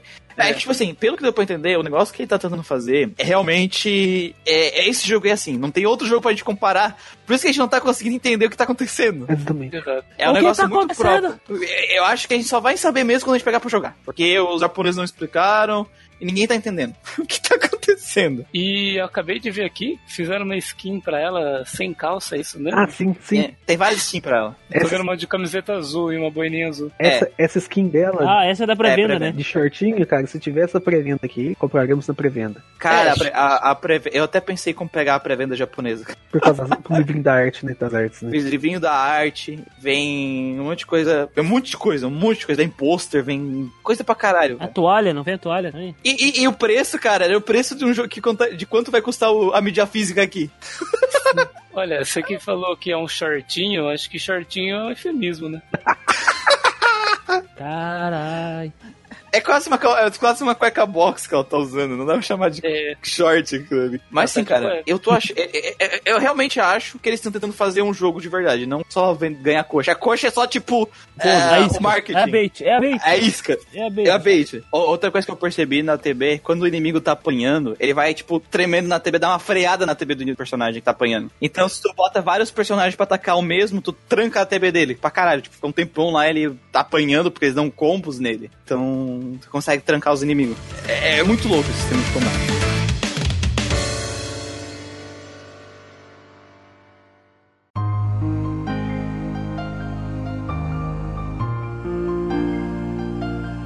A gente encerra as notícias de hoje com isso. Queria lembrar vocês que se vocês querem deixar seus feedbacks, como é que vocês podem fazer? Vocês podem entrar em qualquer uma das nossas redes sociais, seja o nosso persona Grindcast Novanista, o, no Facebook do, do GeekQuest, no Twitter lá que é o Grandcast, no Instagram que é, é Grandcast, no Podbean, que é o nosso site, que é, que é grindcast.podbean.com. Você pode deixar o comentário lá na publicação desse podcast. Em qualquer uma das redes sociais que tu achar, vai lá e comenta. Se tá ouvindo pelo Spotify, manda um e-mail pra gente. Contato, geekquest.gmail.com, que a gente responde e tem a gente lê aqui no ar também, como vocês viram, né? Sigam a gente nessas redes sociais que a gente posta conteúdo de RPG em todas elas. Se você é um amante do RPG eletrônico, vai gostar de seguir a nossa página. Vai Você ficar de sempre por memes? dentro do, dos podcasts novos que estão saindo também. Você gosta de memes? Então você vai gostar da nossa página. Basicamente. Você Meme de gosta de RPG. artes bonitas? Também gosta bonita. da nossa, Aqueles página. artworks bem feitos. Então, tem a nossa página parceira de RPG XP que voa lá do Lucas, que também é bem da hora, tem bastante conteúdo de RPG. Então tá, gente, e pra deixar lembrado, né, como a gente quer a proposta das pessoas jogarem mais RPG, a gente revela sempre o jogo do próximo mês, então se você quiser jogar com a gente pra, deixar, pra ouvir sabendo do jogo já, o jogo do próximo mês, mês de setembro, será Grandia, Grande! do PlayStation 1. É, também vai sair o remake aí, eu acho que o remake já tá pra sair, então se você quiser pegar, não é remake, remaster. Remake não, remake Remaster. não. é. Remaster, tá aí pra você faz- jogar também. Não, não faz isso com o coração das pessoas, não, cara. É. Né? Faz cocô no Então é... então, então é isso, gente. Ah, até a próxima. Falou, Até a galera. próxima! Pô, falou,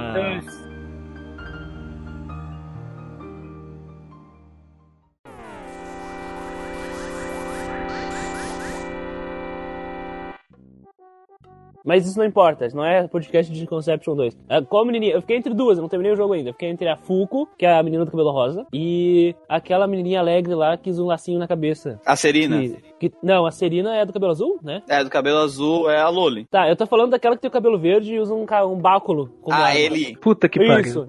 Eu não sei se Cara, eu fico é impressionado foda, por vocês saberem nomes. Ah, não, eu tô, se com a, eu tô com a wiki aberta aqui. cara. Vamos fingir. Vamos fingir que você está branco. Cara, a, menina É. do lacinho, cara, me.